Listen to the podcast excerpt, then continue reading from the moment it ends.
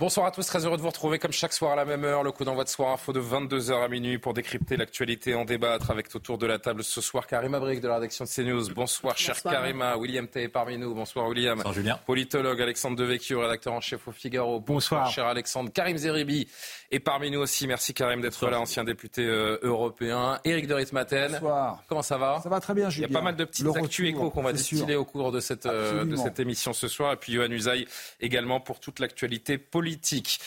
On entame les discussions dans quelques instants, mais comme chaque soir à la même heure, il est 22h pile. On salue d'abord Maureen Vidal pour l'essentiel à retenir je regarde euh, mon téléphone parce que j'ai oublié. Oui, nous sommes le 9 novembre. L'essentiel à retenir du 9 novembre 2023.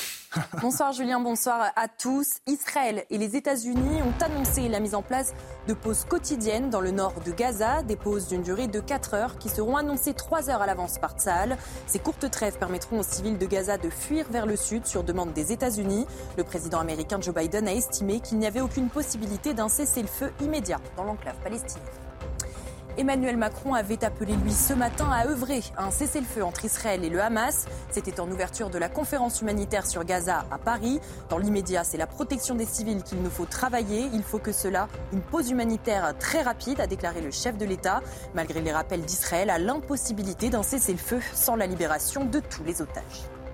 Et à l'issue de cette conférence sur Gaza à Paris, une aide estimée à 1,2 milliard d'euros a été annoncée. Cette somme colossale permettra de répondre aux besoins de l'ONU dans la bande de Gaza et en Cisjordanie jusqu'à la fin 2023, a annoncé l'Élysée.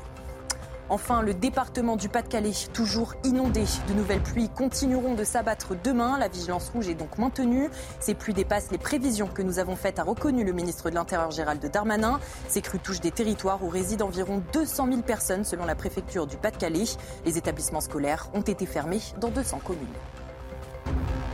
Voilà pour les titres que nous développerons euh, d'ici euh, minuit. Merci beaucoup Maureen. On vous retrouvera chaque demi-heure pour un journal complet. On va marquer notre euh, première pause de la soirée et se retrouver donc pour évoquer cette conférence et ce milliard un peu plus débloqué pour aider la population gazaoui. 100 millions viendront de, de la France. On va y revenir et puis on reviendra bien sûr aussi longuement ce soir sur cette marche de la discorde. Les querelles politiques sont-elles plus importantes? Sont-elles en train de prendre le pas sur cette cause qu'est la lutte contre l'antisémitisme? Nous y reviendrons dans ce soir info. À tout de suite.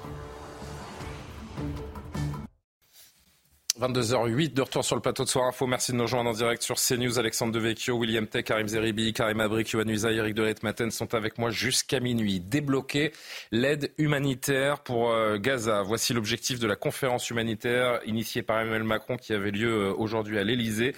Cette conférence, je cite, qui avait pour vocation, qui a une vocation opérationnelle, pardon, devant déboucher sur des résultats tangibles avec euh, un milliard d'euros qui ont été négociés vers Gaza. On en dira un mot dans un instant. Mais d'abord, je voudrais qu'on écoute le président Macron qui insistait ce matin sur le droit d'Israël à se défendre, mais aussi sur les règles internationales. Le piège, dit-il, c'est de céder à la violence. Disons-le clairement, face au terrorisme, Israël a le droit de se défendre et le devoir de protéger les siens. Il a aussi une éminente responsabilité qui est celle de toutes les démocraties, respecter le droit et protéger les civils.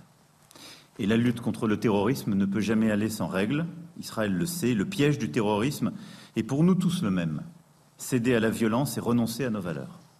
Alexandre Devecchio, un premier commentaire. Message subliminal à l'adresse de Benjamin Netanyahou. En fait, le président dit que la différence entre une démocratie et un groupe terroriste, c'est ne pas se livrer à la vengeance. Mais c'est pas ce que fait, je crois, euh, Benjamin Netanyahou. Euh, Israël est un État, il se défend avec euh, une armée. Il faut rappeler que les frappes, il les annonce auparavant. Il y a très peu d'armées dans, dans, le monde qui font ça. Donc je crois qu'Israël est en légitime défense. Et je suis même un peu mal à l'aise, puisque nous, on a été frappés très durement par le terroriste. On a, le terrorisme, on a parfois l'air de considérer que c'est quasiment un phénomène météorologique, j'allais dire, qui revient à intervalles réguliers, finalement dans une assez grande euh, indifférence. Donc je ne suis pas sûr qu'on puisse donner des leçons à un État qui se défend. Et ensuite, on voit bien où on est réduit un peu la, France, c'est de faire non pas un vrai travail diplomatique, mais faire le travail d'une ONG euh, humanitaire. Je trouve que c'est un peu euh, désolant. Alors mmh. oui, sans doute, il faut, il va falloir reconstruire Gaza. le, le fait d'éradiquer le le terrorisme passe par effectivement la force, mais aussi ensuite un travail de, de, reconstruction. Maintenant, on sait souvent que, que cet argent-là, il a été beaucoup dans les, les poches du Hamas, hein, l'argent qu'on a donné à différentes ONG justement. Donc, il va falloir quand même contrôler, contrôler les, les, les, fonds. Mais pour moi, je, voilà, je, je, je c'est une guerre asymétrique. C'est très difficile pour Israël de gagner la bataille de l'opinion, mais, mais je considère qu'ils ont été durement touchés. Images des derniers jours plaident en défaveur de, de, de, Voilà, mais qu'ils qui, n'ont pas d'autre choix aujourd'hui. Ils ont fait le choix d'aller à Gaza. C'est pour éradiquer le Hamas, donc il faut qu'ils aillent jusqu'au bout. Sinon, tous ces morts n'auront servi à rien. Restons quelques instants sur la position française et celle du chef de l'État aujourd'hui, euh, William Tay et Karim euh, Zeribi. On se, on se perd un petit peu, je trouve, dans la compréhension du positionnement du président de la République depuis le 7 octobre euh, dernier. On se souvient qu'il s'est rendu sur place en Israël euh, et au Proche-Orient euh, 17 jours après l'attaque du, du, Hamas pour lancer cette fameuse idée de coalition internationale pour lutter contre les terroristes. Il a ensuite rétro-pédalé pour imaginer une ligne humanitaire qui fonctionne pas vraiment. Quelle est la ligne directrice de la diplomatie française depuis un mois? Bah, le problème d'Emmanuel Macron, c'est que depuis qu'il a été élu président de la République en 2017, il a toujours hésité entre la position gaulo-mitterrandienne, voire chiracienne, avec celle de BHL. Mmh. Tellement, on ne pouvait pas être BHL et général de Gaulle en même temps, c'est pas possible.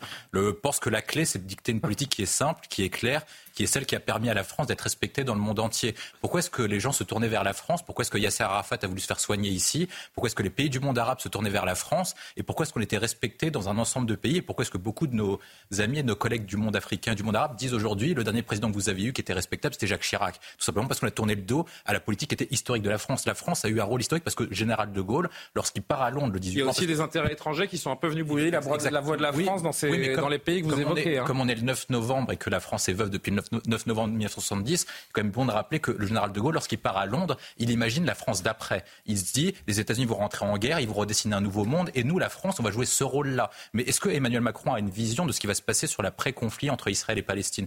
Partager une émotion, c'est pas une politique. Est-ce qu'on peut être triste et euh, partager une émotion avec ce qui s'est passé le 7 octobre? Oui, surtout euh, quand des personnes ont vu les images. Par contre, Là où je mets un bémol, c'est que lorsque vous comparez les attaques que nous avons euh, menées contre des États terroristes ou des organisations terroristes, toutes celles qui n'ont pas préparé un plan après ont échoué. Après le 11 septembre, on n'a pas imaginé qu'est-ce qu'on ferait des, de Al-Qaïda et de l'Afghanistan après. Donc au final, eh ben, les talibans sont revenus 20 ans après.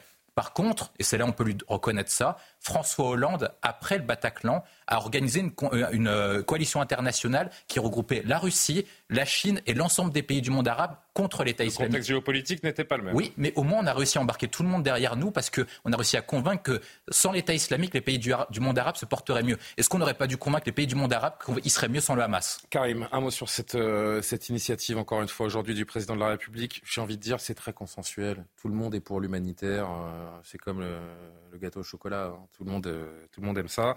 Mais euh, Là, aujourd'hui, il y avait beaucoup d'ambassadeurs. Les pays du Golfe n'étaient pas représentés. Les États-Unis, Israël non plus. Moi, je trouve que ça manque de clarté et de courage, la position de la France aujourd'hui. Le droit à Israël de se défendre, nul ne le conteste. La nécessité de, lutter contre le terrorisme, nul ne le conteste. Est-ce que la manière aujourd'hui dont Israël riposte est une réponse, effectivement, qui respecte le droit international, qui euh, fait état d'un esprit de vengeance, qui touche non pas le Hamas, mais plus largement le peuple palestinien Si le président le pense, il faut qu'il le dise. Il a appelé un cessez-le-feu aujourd'hui. Oui, non mais appeler un. Si je peux me permettre de diffuser le son du cessez-le-feu. Appeler, appeler un cessez-le-feu, c'est, je dirais, excusez-moi, c'est la moindre des positions qu'on attend. Mais quand euh, William parlait du général de Gaulle, je suis désolé, mais la voix de la France dans le monde, quand le général de Gaulle s'exprimait, même Jacques Chirac, ça a été le dernier président, il était capable de marquer ses désaccords tout en comprenant effectivement la complexité de la situation. Là, il fait Or, en même temps. Il, il, ne, il ne, marque aucun désaccord avec euh, la riposte israélienne, très clairement. L'aide humanitaire, euh, ok, l'aide humanitaire. C'est qu'on vient d'entendre quand même un message subliminal à Benjamin oui, Netanyahu. Oui, mais subliminal, vous, le, vous le, précisez subliminal. Est-ce qu'on est obligé, est-ce qu'on est obligé d'en passer par des messages subliminaux quand on s'appelle la France, où on peut dire les choses clairement oui. Vous défendre, oui. Combattre la masse, oui. Éradiquer le peuple palestinien, non. 30 de Gaza, non. Vous, vous allez répondre, Johan. Écoutez juste Emmanuel Macron donc, qui a demandé euh, clairement aujourd'hui un, un cessez-le-feu à Gaza. Ces trois aspects, humanitaires, sécuritaires, politiques, sont profondément indissociables, mais notre ambition aujourd'hui est de pouvoir apporter une part de cette réponse par la coordination de toutes les bonnes volontés. Et je souhaite que nous puissions pour cela, identifier les besoins en argent, en matériel pour les populations, les éléments aussi d'organisation très concrets sur le terrain que nous devons euh, avoir et qui sont acceptables, et les demandes que nous devons faire aux différentes parties prenantes, là aussi de manière très concrète, pour que cette aide puisse euh, s'acheminer et pour que nous puissions préparer donc cette pause humanitaire puisse cesser le feu, qui sont, comme je l'ai dit, indispensables. Oui, je conteste tout ce que vient de dire Karim Zeribi. C'est pas étonnant. notamment, notamment, pardon, sur le fait qu'Israël serait en train d'éradiquer le peuple palestinien. Pardon, si quelqu'un est en train d'éradiquer le peuple palestinien, ou en tout cas de tuer effectivement des milliers de civils, vraisemblablement, c'est le Hamas parce que, voyez-vous, c'est le Hamas qui euh, retient les civils prisonniers dans le nord, alors même qu'Israël avait demandé leur évacuation dans le sud, afin même de les protéger. Le sud est bombardé, c'est pas comme si tu le savais pas. Non, non, pardon, il y a des zones dans le sud. Non, non, il y a des zones dans le sud qui sont. Il y a des zones dans le sud qui sont protégées. le Hamas les retient volontairement. aujourd'hui. Hein. Le Hamas les retient volontairement dans le nord pour Pardon, mais si je peux terminer. c'est moi qui ai aussi euh, interrompu. Le Hamas le retient volontairement dans, les nord, dans le nord pour qu'il serve de bouclier humain. Le Hamas retient des civils en otage dans leur QG, dans leur quartier général, afin que celui-ci ne soit pas bombardé précisément. Ils retiennent des otages dans les hôpitaux, dans les écoles, de manière à ce que ça fasse le plus de morts possible. Donc, s'il y a des morts civiles dans la bande de Gaza, c'est la responsabilité unique Donc, les 9000 bombes qui ont été envoyées sont justifiées. Mais est-ce que vous parlez, est-ce que vous parlez des centaines de roquettes qui arrivent encore tous les jours sur, sur, Israël, s'il n'y avait pas le dôme de fer, combien y aurait-il de morts en Contrairement Israël Contrairement à vous, je, n'appartiens pas à un camp, moi. Mais je n'appartiens moi, je condamne les deux. Moi, j'essaie de... Dire, mais vous, vous, mais, mais vous, vous omettez d'en condamner un. Un temps en dessous, les amis, s'il vous plaît. Karim, vous venez de condamner uniquement Israël. Non, on me pose la question sur la, la, position d'Emmanuel Macron. C'était la question. Est-ce que hein. le Hamas a cessé le feu Et on mettra un terme à cette... Suis, on est obligé de constater que le Hamas n'a pas cessé le feu non plus. Israël a le droit de répliquer aux attaques qu'il subit encore quotidiennement. On va prolonger cette discussion. Je savais que ça allait euh, rapidement euh, partir, mais on est euh, encore une fois, je voulais rester quelques secondes sur cette question humanitaire. On va reparler de la riposte, on va aller factuellement sur le terrain pour voir ce qui s'y passe et continuer à échanger les uns les autres. Eric, je voulais me tourner quand même quelques secondes vers vous, puisque il faut qu'on apporte un regard aussi à cette aide humanitaire aux populations de Gaza, une aide humanitaire qui coûte de l'argent et forcément un impact sur le sur le budget français. Quel est quel est l'impact justement de cette, euh, de cette aide humanitaire? Alors pour l'instant, euh, Emmanuel Macron a annoncé 100 millions euh, d'euros. 100 millions d'euros, il va dire, il a dit on va identifier les besoins. Mais les besoins, bon, c'est sur des médicaments, c'est de la nourriture, c'est de l'eau. Il y a certains. Alors après, vous avez les ambassadeurs qui étaient présents aujourd'hui à Paris, qui ont annoncé une somme encore plus importante. Chacun a mis de l'argent au pot. À l'arrivée, ça fait 1,2 milliard. 1 milliard 200 millions. Maintenant, il faut être sûr que l'argent arrive bien à destination. Hein, comment vont être contrôlés Vous savez, j'apprenais tout à l'heure que des camions commencent à passer la frontière pour aller vers Gaza.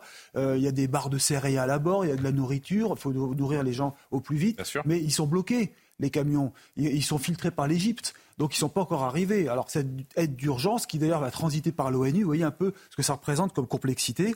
Je voudrais simplement dire que euh, selon les chiffres révélés par le Kiel Institute for the World Economy, euh, euh, on compare avec, si vous voulez, l'Ukraine, parce que la France maintenant est partie dans un processus de dépenses très importantes hein, pour, pour tous ces conflits qui se multiplient.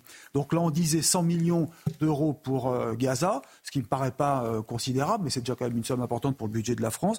Et, et si on compare avec avec l'Ukraine, ça a été 360 millions d'euros uniquement pour l'aide humanitaire. Là-dessus, il y a eu des aides financières, des crédits, etc. Ça faisait quand même 800 millions. Et si vous ajoutez les aides militaires, 500 millions d'aides militaires. Donc vous avez vu ce que ça a représenté euh, sur 2022, donc euh, l'aide accordée à l'Ukraine. C'est très important pour le budget, surtout que tout ça n'est pas budgété en plus. Hein. Donc ça va se rajouter. Et je termine par un point.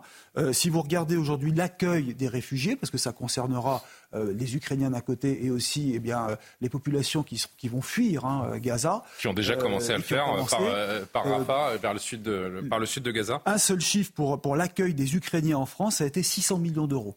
Donc vous avez vu que pour une époque où on doit serrer les vis, euh, c'est quand même bien compliqué pour le budget de la France. Oui, Alexandre, vous voulez réagir Non, je voulais réagir à, la conversation de, de, tout à l'heure. Ah. D'abord un mot sur la. Donc là, sur ce qu'on vient d'évoquer, on passe.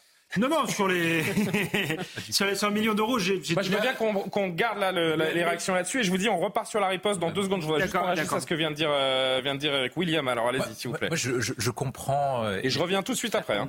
La, somme est importante et je le conteste pas. Mais il faut comparer avec deux éléments euh, qui sont très intéressants. C'est vrai que comparé aux aides à l'Ukraine, pour l'instant, il n'y a pas grand-chose qui est donné par la France. Mais surtout, il faut comparer avec ce que donnent les États-Unis. Les États-Unis ont déjà annoncé 60 milliards pour l'Ukraine et 12 milliards. Et les États-Unis n'ont pas 600 fois plus ou 6000 fois plus de budget que nous. Donc euh, ils ont donné beaucoup plus que nous, voire même plus que toute l'Union européenne. Et c'est pour ça qu'ils ont un rôle diplomatique et un rôle dans la guerre qui est beaucoup plus important. Et il y a un autre point que moi je note et qui a intéressé beaucoup de, je pense, de téléspectateurs de cette chaîne, c'est si par cas on ne donne pas cet argent pour que les gens puissent se reconstruire, il y a deux choses qui sont très intéressantes. D'une part, les États vont être déstabilisés, comme ce qui s'est passé en Libye, comme ce qui s'est passé en Irak, comme ce qui s'est passé en Afghanistan, comme ce qui s'est passé également en Syrie. Donc un Daesh peut émerger. Et l'autre point, c'est si par contre on ne donne pas d'argent pour que les gens restent sur place, on va devoir gérer des flux migratoires qui sont très importants. On parle de 300 à 500 000 personnes qui pourraient fuir la bande de Gaza. On sait que l'Égypte ne les récupérera pas. On sait que les pays du Golfe arabe ne les récupérera pas. Les pays chiites ne, ne sont pas en état également de les récupérer. Donc si on est, c'est pas, l'intérêt de l'Occident qui est une catastrophe humanitaire majeure à Gaza. L'intérêt de l'Occident, c'est que, c'est que, que le Hamas disparaisse et qu'ensuite après on soutienne Gaza pour qu'il puisse reconstruire et que le peuple palestinien reste habité à Gaza. On est d'accord, mais il faut quand même contrôler les flux parce que oui, bien sûr c'est pour ça que qu'il faut éliminer le Hamas. Il faut éliminer le Hamas d'abord. Revenons sur cette, euh, sur cette riposte qui fait tant parler dans la bande de Gaza. Donc l'armée israélienne affirme depuis quelques heures avoir pris le contrôle du quartier général du Hamas, tout près de l'hôpital de Shifa, euh, non loin de Gaza City. Donc après des combats acharnés, écoutez le porte-parole de Tzal, le colonel, le colonel Rafovitch, qui était tout à l'heure dans Punchline avec euh, Laurence Ferrari. Je confirme que Tzal a pris, a pris le contrôle du quartier général du Hamas à Gaza. Il y a eu des combats très violents. Il y a au moins une cinquantaine de terroristes qui ont été euh, éliminés. De très nombreuses armes, munitions, euh, des obus de, mortiers, des obus, euh, des missiles également ont été, ont été récupérés par ça. Également l'entrée de, de, tunnels. On est encore loin d'avoir totalement terminé la mission. Le, le, le, Hamas se cache, les terroristes du Hamas sont cachés, sont embusqués. C'est un objectif important, mais ce n'est pas tout. Effectivement, ce n'est pas tout le Hamas. Vous savez qu'on a également montré des, éléments qui ont été transférés d'ailleurs aux agences de renseignement alliées euh, des pays amis. Euh, sous l'hôpital de Shifa, le grand hôpital de, Gaza, il y a un autre QG extrêmement important à 30, 40 mètres de profondeur dans des tunnels extrêmement sophistiqués où là se cachent ou se cacheraient en tout cas les responsables et beaucoup, beaucoup d'armements et beaucoup d'hommes du Hamas. Euh, Karim Zeribi, Benjamin Netanyahou qui répète, et euh, le porte-parole le rappelle aussi, qu'il n'y aura pas de cessez-le-feu tant que les otages aux mains du Hamas n'auront pas été libérés. On a bien compris que la, stratégie de Tsahal, c'est jusqu'au bout. Euh, Joe Biden, lui, dans le même temps, la Maison-Blanche qui annonce qu'Israël va commencer à faire chaque jour des pauses de 4 heures dans certaines zones du nord de la bande de Gaza qui seront annoncées 3 heures à l'avance. Et euh, au-dessus de tout ça, je voudrais rappeler une chose avant qu'on reprenne cette discussion. Se rappeler, il y a quelques jours, les mots sur une chaîne de télévision d'un haut responsable du, Hamas qui disait c'est la responsabilité de l'ONU de protéger les habitants, pas celle du Hamas. Est-ce que tout est dit? Je ne sais pas si tout est dit. En tout cas, de part et d'autre, on a euh, donc, euh, des paroles qui sont parfois, je dirais, comment dirais-je, scandaleuse. Et du côté du Hamas, on n'a pas à être surpris. Quand on qualifie le Hamas de groupe terroriste, qu'est-ce qu'on attend en termes d'éthique? Qu'est-ce qu'on attend en termes de morale? Rien, normalement. Mais quand on, quand on attaque un groupe, quand on riposte face à un groupe terroriste, qu'est-ce qu'on attend? Non, mais quand on riposte face à un groupe terroriste en impactant les populations civiles comme on le fait, donc effectivement, on se dit que normalement, on a un peu plus de, je dirais, d'approche euh, proportionnée, qu'on a une approche qui n'est pas indiscriminée comme c'est le cas là, qu'on a une approche qui est plus ciblée. On sait que la guerre contre le terrorisme, c'est une guerre qui prend du temps, une guerre qui nécessite du renseignement, de la concertation, de la patience. J'utilise le mot. Vous vous dites que ça allait tomber dans le piège, en fait. C'est pas que ça allait tomber dans le piège. Je pense que je vais vous dire, moi je ne, je ne confonds pas, je ne confonds pas euh, les Israéliens avec la politique de Netanyahou. Donc je fais cette distinction. Parce que cette politique, elle la était contestée. la moitié des citoyens israéliens euh, sont contre la politique. Elle, elle était contestée. Or, là, on voit bien que dans les prises de parole de Netanyahou et de certains de ses ministres, qu'on ne reprend jamais dans la presse française. Curieusement, il y en a un qui a dit on va raser Gaza.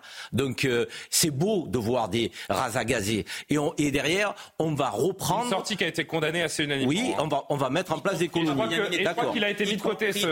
Il a été écarté. Il y, en a un qui a dit ce sont des animaux, en parlant des Palestiniens pas du Hamas, de qui a essentialisé les Palestiniens. Je veux dire, il y a des sorties qui sont calamiteuses de gens qui se disent les dirigeants d'un pays démocratique et civilisé. Moi, je veux bien qu'il y ait le, mal d'un côté, le bien de l'autre. Force est de constater aujourd'hui qu'on a une surenchère extrémiste du côté du Hamas, je n'en suis pas surpris, on a affaire à un groupe terroriste. Du côté israélien, je trouve que quand on a des sorties qui sont inacceptables, il faut le dire, et il faut dire aux Israéliens, si on est amis avec eux, de, que la réponse aujourd'hui n'est pas convenable. On ne peut pas, encore une fois, combattre le Hamas. Les États-Unis, après le 11 septembre, on a des exemples. Quand, on a voulu combattre l'islamisme et, le terrorisme en Irak, quand on a voulu combattre le terrorisme en Afghanistan, quand on a voulu combattre Ben Laden. Ben Laden, on l'a pas tué dans les bombardements en, Irak, en Afghanistan.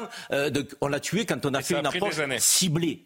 Donc, et là, sur le Hamas, on fera pareil. là, on sacrifie, il y a les otages on sacrifie des Palestiniens. Tout à l'heure, on parlait de l'aide humanitaire. Je suis désolé. Il y a un tout poids de mesure depuis le début dans cette affaire. Quand on parle des Ukrainiens, on a une émotion débordante. Quand on parle des Palestiniens, on a une indifférence qui est frappante. Et, et c'est jamais pareil. Tu vois, c'est jamais pareil. Pourtant, la mort d'un Ukrainien, la mort d'un Israélien, la mort d'un Palestinien devrait être la même chose. La, mort, c'est la même chose, mais dans le cas de l'Ukraine, si c'est la même chose, traitons-le de la même manière. Il y a un pays euh, agressé. Dans le cas de, de Gaza, c'est pas un pays agressé, c'est un pays qui a agressé parce qu'il a quand même un gouvernement qui a agressé. c'est un territoire. C'est un groupe terroriste qui est inséré dans un territoire qui a agressé. Il est inséré. Il faut rappeler qu'ils ont été élus, le Hamas. Non donc il y a, y a oui, mais en tout cas, en tout cas, euh, l'Ukraine est clairement l'agressé. Là, on peut pas dire que le que le, Hamas, le peuple palestinien n'est pas l'agressé, le, peuple palestinien. Le peuple palestinien est agressé par le Hamas. Pourquoi tu ne fais pas la distinction Karim, j'ai fait en sorte qu'on vous écoute, essayez de vous, de, de vous entendre les uns les autres. Alexandre de faire la distinction, je veux, mal à la faire. Je veux bien, non, je, je, je, veux, je, veux, je veux bien, je, veux bien faire la distinction. Je disais simplement ah bah euh, que justement euh, on ne peut pas comparer l'Ukraine, État souverain agressé, avec le, avec le Hamas. Euh, avec le Hamas. Euh, et donc c'est une guerre différente qui se mène, de manière, international qui se mène de manière différente. Juste un mot, vous avez dit tout à l'heure, il faut de la patience. pourquoi pas C'est une approche que je peux défendre. Donc du, coup, vous êtes contre la trêve humanitaire. Comment ça C'est à voir. Je parle pour lutter contre le terrorisme. Oui, je dis qu'il faut une approche ciblée. Donc vous êtes pour une guerre longue Contre le terrorisme. Pas contre les populations civiles. Ah oui, mais c'est pas une guerre contre les populations. Je suis pour un cessez-le-feu immédiat. Je suis pour une approche ah, ciblée. Ah oui, donc si vous voulez des, précisions. Une approche, non, bah oui, mais vous pouvez pas avoir un cessez-le-feu si vous ah, continuez la guerre contre. Karim Abric. Euh, non, moi je pense sur la question quand même des civils euh, palestiniens. C'est pas vrai qu'on s'en préoccupe pas quand même, parce que moi je, je me rappelle après l'attaque euh, du, du, 7 octobre, l'attaque terroriste, déjà plusieurs personnes, plusieurs politiques n'osaient même pas employer le mot terroriste. Euh, plusieurs ne voulaient même pas entendre réellement parler de ce qui s'était passé, hein, comme si on voulait rapidement balayer euh, les horreurs et tout de suite on voulait passer à autre chose. Et ça a été quand même difficile d'expliquer, de, raconter ce qui s'était passé cette journée-là. Et je pense encore aujourd'hui, il y a cette difficulté. Et en plus, les images, comme on peut tomber dans une sorte de propagande aussi euh, avec les terroristes, il y a toute cette difficulté de montrer, pas montrer. Euh, cela dit, pour les, pays occidentaux, pour demander cette, cette trêve humanitaire, moi, je pense que c'est quand même important parce que la question se pose après un mois. Quand on dit euh, il faut éradiquer le Hamas, OK, mais qu'est-ce que ça veut dire après un mois, après six mois, après euh, quelle va être la réponse satisfaisante? Est-ce que ça veut dire euh, il faut défaire, démolir tous les tunnels? Est-ce que ça veut dire vraiment Non, mais il y a quand même cette question de la durée. Et c'est quoi une sortie de crise à ce moment-là pour Israël? C'est à partir de quand on va décider et on va dire en sorte que on va faire en sorte de dire euh, euh, le Hamas est vraiment neutralisé. Le problème, c'est que peut-être que l'État israélien se préoccupe un peu trop de l'instant présent sans anticiper un ou deux coups d'avance. Mais c'est un vrai euh, problème aussi parce que ensuite ah, vous remplacez par quoi? Vous remplacez par quoi? Parce que on parle de l'autorité palestinienne, mais en ce moment, je veux dire, il n'y a pas vraiment de, de, crédibilité non plus tellement là-dessus. Donc la, nature ayant horreur du vide. On l'a vu dans d'autres pays quand on a délogé, entre guillemets, euh, des, mouvements terroristes. Qu'est-ce qui, a, qu'est-ce qui s'est produit par la suite des choses? Il y a quand même un vide de réflexion là-dessus. On va, ça va être l'heure du, JT, mais juste une réponse rapide, Yohann, s'il vous plaît. Oui, d'abord, je crois qu'Israël a l'habitude d'être seul, en tout cas de perdre la bataille de l'opinion. Ils l'ont toujours perdu. Je crois qu'ils n'en ont que faire parce qu'ils sont traumatisés à vie, voyez-vous, compte tenu de, de ce qu'ils ont vécu. Israël n'est pas dans la vengeance, ils sont dans la survie. Ils cherchent à survivre, à, à protéger leur pays qui est menacé, qui est directement menacé. Parce que le Hamas, ne l'oublions pas, euh, lui n'a pas cessé le feu, je, je, le répète. Il a même menacé de recommencer. Il a dit il y aura un deuxième, un troisième, un cinquième, oui, 7 euh, novembre. Donc 7 octobre. C'est, 7 octobre. Ces menaces-là, elles sont ancrées dans les esprits des Israéliens. Donc il ne s'agit pas d'un esprit de vengeance, mais d'un esprit de protection, me, me, me semble-t-il. Et cesser le feu. Est-ce que vous pensez que quand on est face à ce genre de menaces, on pense à cesser le feu? Parce que cesser le feu, ça veut dire quoi? Cesser le feu, ça veut dire arrêter de combattre le terrorisme. Cesser le feu, ça veut dire ah permettre au Hamas de reprendre des forces, de se réorganiser pour éventuellement recommencer. C'est ça, un cesser le feu. Il faut que Israël, évidemment, en faisant le moins de morts civiles possible, mais je crois qu'Israël, encore une fois, cible bien. Il y a des dommages collatéraux qui sont le fait du Hamas, encore une fois, mais je crois qu'Israël cible le plus possible, a bien en tête de faire le moins de morts possible, mais le cessez-le-feu, il me semble que pour Israël, compte tenu de la situation, c'est quelque chose qui n'est pas possible. On a une petite minute de retard. Maureen Vidal, on reprend la discussion juste après votre JT.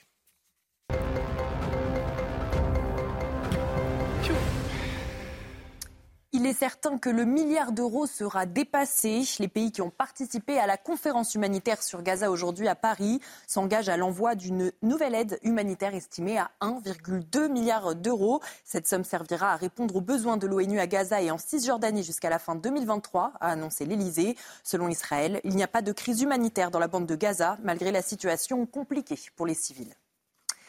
Israël et les États-Unis ont annoncé la mise en place de pauses quotidiennes dans la bande de Gaza, des pauses d'une durée de 4 heures qui seront annoncées 3 heures à l'avance. Ces courtes trêves permettront aux civils de Gaza de fuir vers le sud sur demande des États-Unis. Le président américain Joe Biden a estimé qu'il n'y avait aucune possibilité d'un cessez-le-feu immédiat dans l'enclave palestinienne. Et ce matin, Emmanuel Macron, en ouverture de la conférence humanitaire sur Gaza à Paris, avait lui appelé à œuvrer à un cessez-le-feu entre Israël et le Hamas. Tous les civils doivent être protégés. Il nous faut œuvrer à un cessez-le-feu et créer à Gaza l'espace nécessaire aux acteurs humanitaires, a-t-il déclaré. Une trêve humanitaire et plus d'aide pour les Palestiniens. Les chefs des services de renseignement israéliens et américains ont discuté avec les responsables qataris à Doha. Une éventuelle trêve qui permettrait la libération des otages et l'entrée d'aide supplémentaire à Gaza. Des pourparlers qui qui ont progressé vers un accord. Enfin, la marche contre l'antisémitisme prévue dimanche crée la discorde au sein de la classe politique et religieuse, alors que la France insoumise ne participera pas. La gauche et la majorité critiquent la venue du RN. Du côté des représentants religieux, ceux des cultes juifs chrétiens ainsi que le CRIF ont confirmé leur présence. En revanche, le Conseil français du culte musulman évoque une marche qui n'est pas de nature à rassembler. L'imam de Bordeaux, Tarek Oubrou, n'est pas du même avis. J'appelle les musulmans en tant que citoyens parce que c'est une manifestation citoyenne de contribuer, comme le reste de leurs concitoyens, à cette manifestation contre l'antisémitisme et pour les valeurs de la République. Nos frères et nos concitoyens de confession et d'origine juive vivent aujourd'hui une grande solitude. Ils ont besoin d'un geste de la part de leurs concitoyens en général et des musulmans en particulier. Donc il ne faut pas euh, faire l'erreur d'importer un conflit qui doit rester un conflit politique localisé et de ne pas mondialiser un conflit qui doit être localisé et sérieux on vous retrouve dans 30 minutes pour un nouveau point euh, actu. On continue d'évoquer la, la, riposte israélienne à, à, Gaza et cette euh, volonté internationale d'apaisement, en tout cas de trêve humanitaire pour permettre aux populations euh, de fuir les, les bombardements et, et, de pouvoir euh, trouver des, des ressources, notamment euh, de nourriture et d'eau. Écoutez le colonel Rafovitch, encore une fois, qui était tout à l'heure dans Punchline et qui évoque donc ces couloirs humanitaires mis en place ces dernières heures par Tsahal, après une volonté exprimée également par les Américains. Nous sommes extrêmement prudents dans notre, avancée. On n'a aucune intention euh, d'y aller euh, de manière euh, non structurée, non ordonnée. Le but est d'éliminer le Hamas, d'éviter de côté israélien les pertes au mieux possible et également, je dois le dire, permettre à la population Gaza civile, qui est encore présente dans la région, de pouvoir emprunter ce qu'on appelle des fenêtres humanitaires durant les heures qui sont possibles pour être utilisées, à passer de la région nord vers la région sud de Gaza. D'ailleurs, hier, à peu près 50 000 Palestiniens sont partis avec les enfants, les familles, les drapeaux blancs du nord au sud, escortés par l'armée israélienne pour éviter d'ailleurs les tirs du Hamas. Et ces pauses humanitaires continueront effectivement. Je ne suis pas certain que le Hamas se soucie autant des civils que, que de Sahel. Et, je parle des civils, qu'ils soient palestiniens ou, israéliens. À mon avis, je vais vous dire, hein, après, peut-être que je me trompe, mais j'ai l'impression que Tsahal se soucie plus des civils palestiniens que le Hamas lui-même. Euh, William Tech, qui n'a pas parlé euh, il y a quelques instants, et, et, Karim, si vous voulez, vous répondrez. Ça, ça c'est évident qu'Israël se préoccupe davantage de la vie humaine que le Hamas, il n'y a pas de débat dessus. la difficulté, c'est que beaucoup de personnes, malheureusement, confondent euh, le peuple de Gaza et le Hamas. Et il faut mettre la distinction entre les deux. C'est une erreur. Et c'est ça, et c'est ça le problème essentiel, parce que lorsqu'on parle de, la riposte israélienne, euh, qui peut expliquer aujourd'hui concrètement quelle est la stratégie israélienne à Gaza depuis le 7 octobre? Benjamin Netanyahu a changé d'objectif au moins cinq fois euh, d'affilée. Il a dit qu'au départ, l'objectif numéro un, c'était d'éradiquer le Hamas. après, il a dit que l'objectif, c'était de sauver les otages. Aujourd'hui, qui peut croire que si par cas son objectif prioritaire c'est de sauver les otages, on peut sauver le maximum d'otages en faisant une entrée de 50 000 soldats dans la bande de Gaza et en bombardant pendant 21 jours. Quel chef militaire peut m'expliquer ça? J'aimerais bien savoir parce qu'il n'y en a aucun qui expliquera ça. Les objectifs d'éradiquer le Hamas et de sauver les otages sont des objectifs qui sont contradictoires. Ça c'est le premier élément. Le deuxième point que je mets et qui est quand même grave, c'est que je maintiens les mêmes points. Qu'eût-il fallu faire? Ah, on est, on est tous à donner des leçons euh, au gouvernement israélien après une attaque. Euh, comme ça, je vais dire la phrase typique. C'est l'opération militaire la plus dure de tous les temps. Donc, juger militairement Israël est très compliqué. Par contre, on peut dire que le gouvernement commet des erreurs politiques. Et je vais en dénombrer au moins trois. La première, c'est que effectivement, quelqu'un a dit, je ne sais plus, il euh, ne bah, faut pas mettre de stratégie politique en place parce qu'il faut réagir à l'opération du 7 octobre. moi, je me rappelle juste que pendant la Seconde Guerre mondiale, on a réussi à faire Yalta avant de prendre Berlin et avant de bombarder le Japon de la bombe nucléaire. Donc on a imaginé le monde d'après pendant la Seconde Guerre mondiale. François Hollande, avant de bombarder Daesh, a réussi à mener une coalition internationale avec la Russie, avec l'époque à laquelle il était en conflit. Il a même ramené la Chine et certains pays du monde arabe avec nous pour éradiquer le terrorisme. Lorsque vous menez pas de stratégie internationale, comme ce qui s'est passé en Afrique, comme ce qu'on a fait au 11 septembre, au final on a eu pire parce que après l'Afrique, eh ben on a perdu le Mali, on a perdu le Niger, on a perdu le Burkina Faso. Après l'intervention américaine du 11 septembre, c'était pire en Afghanistan après les Américains qu'avant les Américains et de la même façon en Irak, ils sont passés dans l'arc-chite et dans l'Iran jusqu'à la fin de notre vie dans l'axe du mal qu'appelait George W. Bush. Et le dernier point que moi je mets, c'est est-ce que Israël peut se permettre de perdre à la fois les pays du monde arabe qui avaient signé les accords d'Abraham et surtout les pays occidentaux comme Emmanuel Macron et les États-Unis qui se distinguent de plus en plus de la position d'Israël alors que les États-Unis sont le meilleur allié d'Israël? C'est toutes les questions qu'on pose et qui sont légitimes, qui peuvent interroger la stratégie d'Israël quand même. Moi je me pose une question, Karim Zeribi. Est-ce qu'on peut imaginer qu'il y a un pays sur cette planète qui aurait réagi différemment après une telle attaque et un tel massacre dans sa population est-ce qu'il y, a un État, vous avez en tête un État qui aurait réagi différemment que ce qui est en train de faire Hollande, Hollande, après le 13 novembre, il a, il a pris plus de temps. incomparable. Moi, je me refuse. Ah non, mais c'est non, mais c'est pas vrai. Incomparable. Et Hollande, c'est sans Bataclan. J'ai jamais défendu Hollande. C'est incomparable. Oui, mais bon, j'ai posé la question à Karim. Moi, je me refuse à imaginer qu'il y avait une seule option. Traumatisme. Je m'y refuse. Je m'y refuse parce que. encore une fois, Moi, je veux bien entendre euh, qu'il y avait d'autres options. J'aimerais bien les entendre. J'essaye d'expliquer tout à l'heure, mais je vais le réexpliquer, Julien. Mais s'il vous plaît, prenez en compte euh, l'option que je propose. Mhm. C'est une guerre qui doit être menée au terrorisme. Ne nous trompons pas de cible. Et le terrorisme qui menace. Et quand le terroriste est niché au sein de la population, qu'est-ce que vous faites? Vous éradiquez la population? Pas du tout. Mais, quand, mais non, quand il y a des appels, vous me dites pas du tout. Qu'est-ce qui est fait aujourd'hui Quand il y a des appels à cette population, quand il y a des appels qui, sont faits à cette population, quand vous avez Médecins sans frontières, Amnesty International, des ONG là-bas qui vous disent donc on opère des gens, des enfants amputés sur place, sans médicaments. C'est étonnant, ils n'ont même pas été capables de condamner l'attaque du Hamas. Non mais vous parlez d'ONG qui n'ont même pas condamné l'attaque du Hamas. On en vient, on se rend compte, l'irrationalité à laquelle on doit faire face on en vient même à contester les ONG qui sont sur place. Mais oui, Médecins sans frontières, des gens qui sont revenus, qui sont revenus de là-bas. Il y a beaucoup d'ONG qui ont des, messages un peu Est-ce que, d'abord, est-ce que est-ce qu'on peut à un moment donné t'apporter la contradiction sans être coupé et sans que tu remettes en cause sans arrêt les témoignages, les témoignages dont on fait cas? Parce que c'est simple. Parce que moi, alors, si, si, si, j'évoque, si j'évoque ta stratégie, moi, pour moi, le porte-parole de Tsahal, c'est le porte-parole de Tsahal. Dans toute guerre, il y a de la propagande. Ah, est-ce que je dois prendre pour argent comptant ce que dit le porte-parole de Tsahal? Est-ce qu'on doit prendre pour argent comptant ce que dit l'Ukraine et ce que dit euh, donc la Russie dans le conflit entre euh, l'Ukraine et, et, la Russie? Tout le monde n'est pas vrai alors? Prudence. Je, quand vous dites, vous vous rendez compte, vous êtes en train de dire, on a 10 000 morts dans les populations civiles. Vous osez dire les chiffres du, du Hamas, vous, vous, que personne ne peut vérifier. Et donc ça veut dire quoi? Il n'y a pas de morts. Je sais pas du tout ce que je suis en train de dire. Je suis en train de dire que les chiffres de Hamas sont invérifiables. Il y, a, y a, il y a quand même l'exemple de l'hôpital il y a 15 jours, 3 les. Les bombes touchent personne. Non, je dis pas ça, Karim. Évidemment je vous que. Dire, mais on est en train. Compliqué. Ça fait des jours et des jours qu'on, que ici, tous les soirs, on s'émeut de la situation humanitaire à Gaza. Non. Je vous dis juste que les chiffres du Hamas, ils sont contestables. Non. Il y a eu un exemple il y a 2-3 semaines avec cet hôpital. Quand on nous a annoncé 500 quand morts. je parle de médecins sans frontières, ça vous parle ou pas?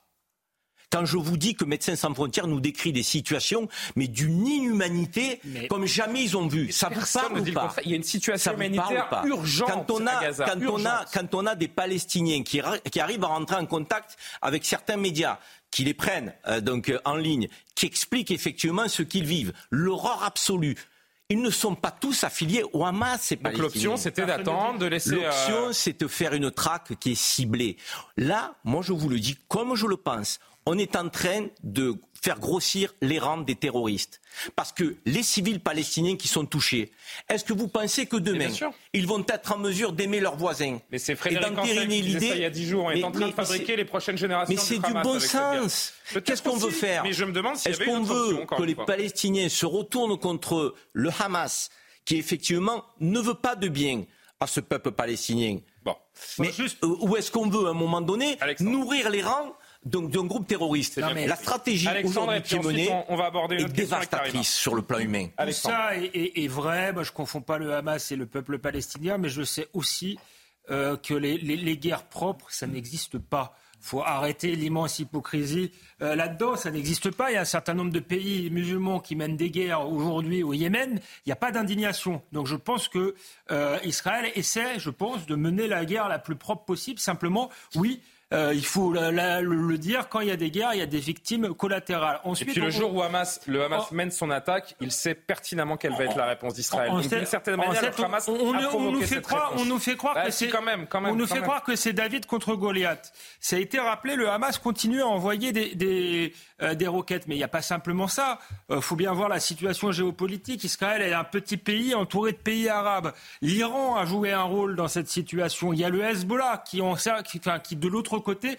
menace aussi d'attaquer. Donc on est dans quelque chose d'existentiel. Les pays du Golfe soutenaient Israël, et, et, ils ont perdu. Et il n'y a pas une supériorité euh, telle en fait, il y a une supériorité technologique d'Israël par rapport euh, au Hamas, mais il faut bien voir, dans le contexte international, Israël est extrêmement faible. Donc c'est normal qu'il se, euh, qu'il se défende. Ensuite, moi, je, je, je suis d'accord avec ce que vous avez dit, William Tej. Je suis plutôt gaulliste et, et je comprenais euh, et je comprends la position du général de Gaulle, mais elle était valable dans un autre contexte, quand on était dans un conflit euh, entre deux nationalismes. Là, on est dans un conflit justement face à des terroristes, un conflit civilisationnel qui n'a plus rien à voir. Donc faire, faire parler le général de Gaulle aujourd'hui, je suis pas sûr qu'il aurait la même, la, la même, la même, la même position en 30 secondes. Euh, si par cas on accepte le conflit de civilisation qui est imposé, on, on, mène le même rhétorique que George W. Bush et qui a été contesté à l'époque par Jacques Chirac et Dominique de Villepin.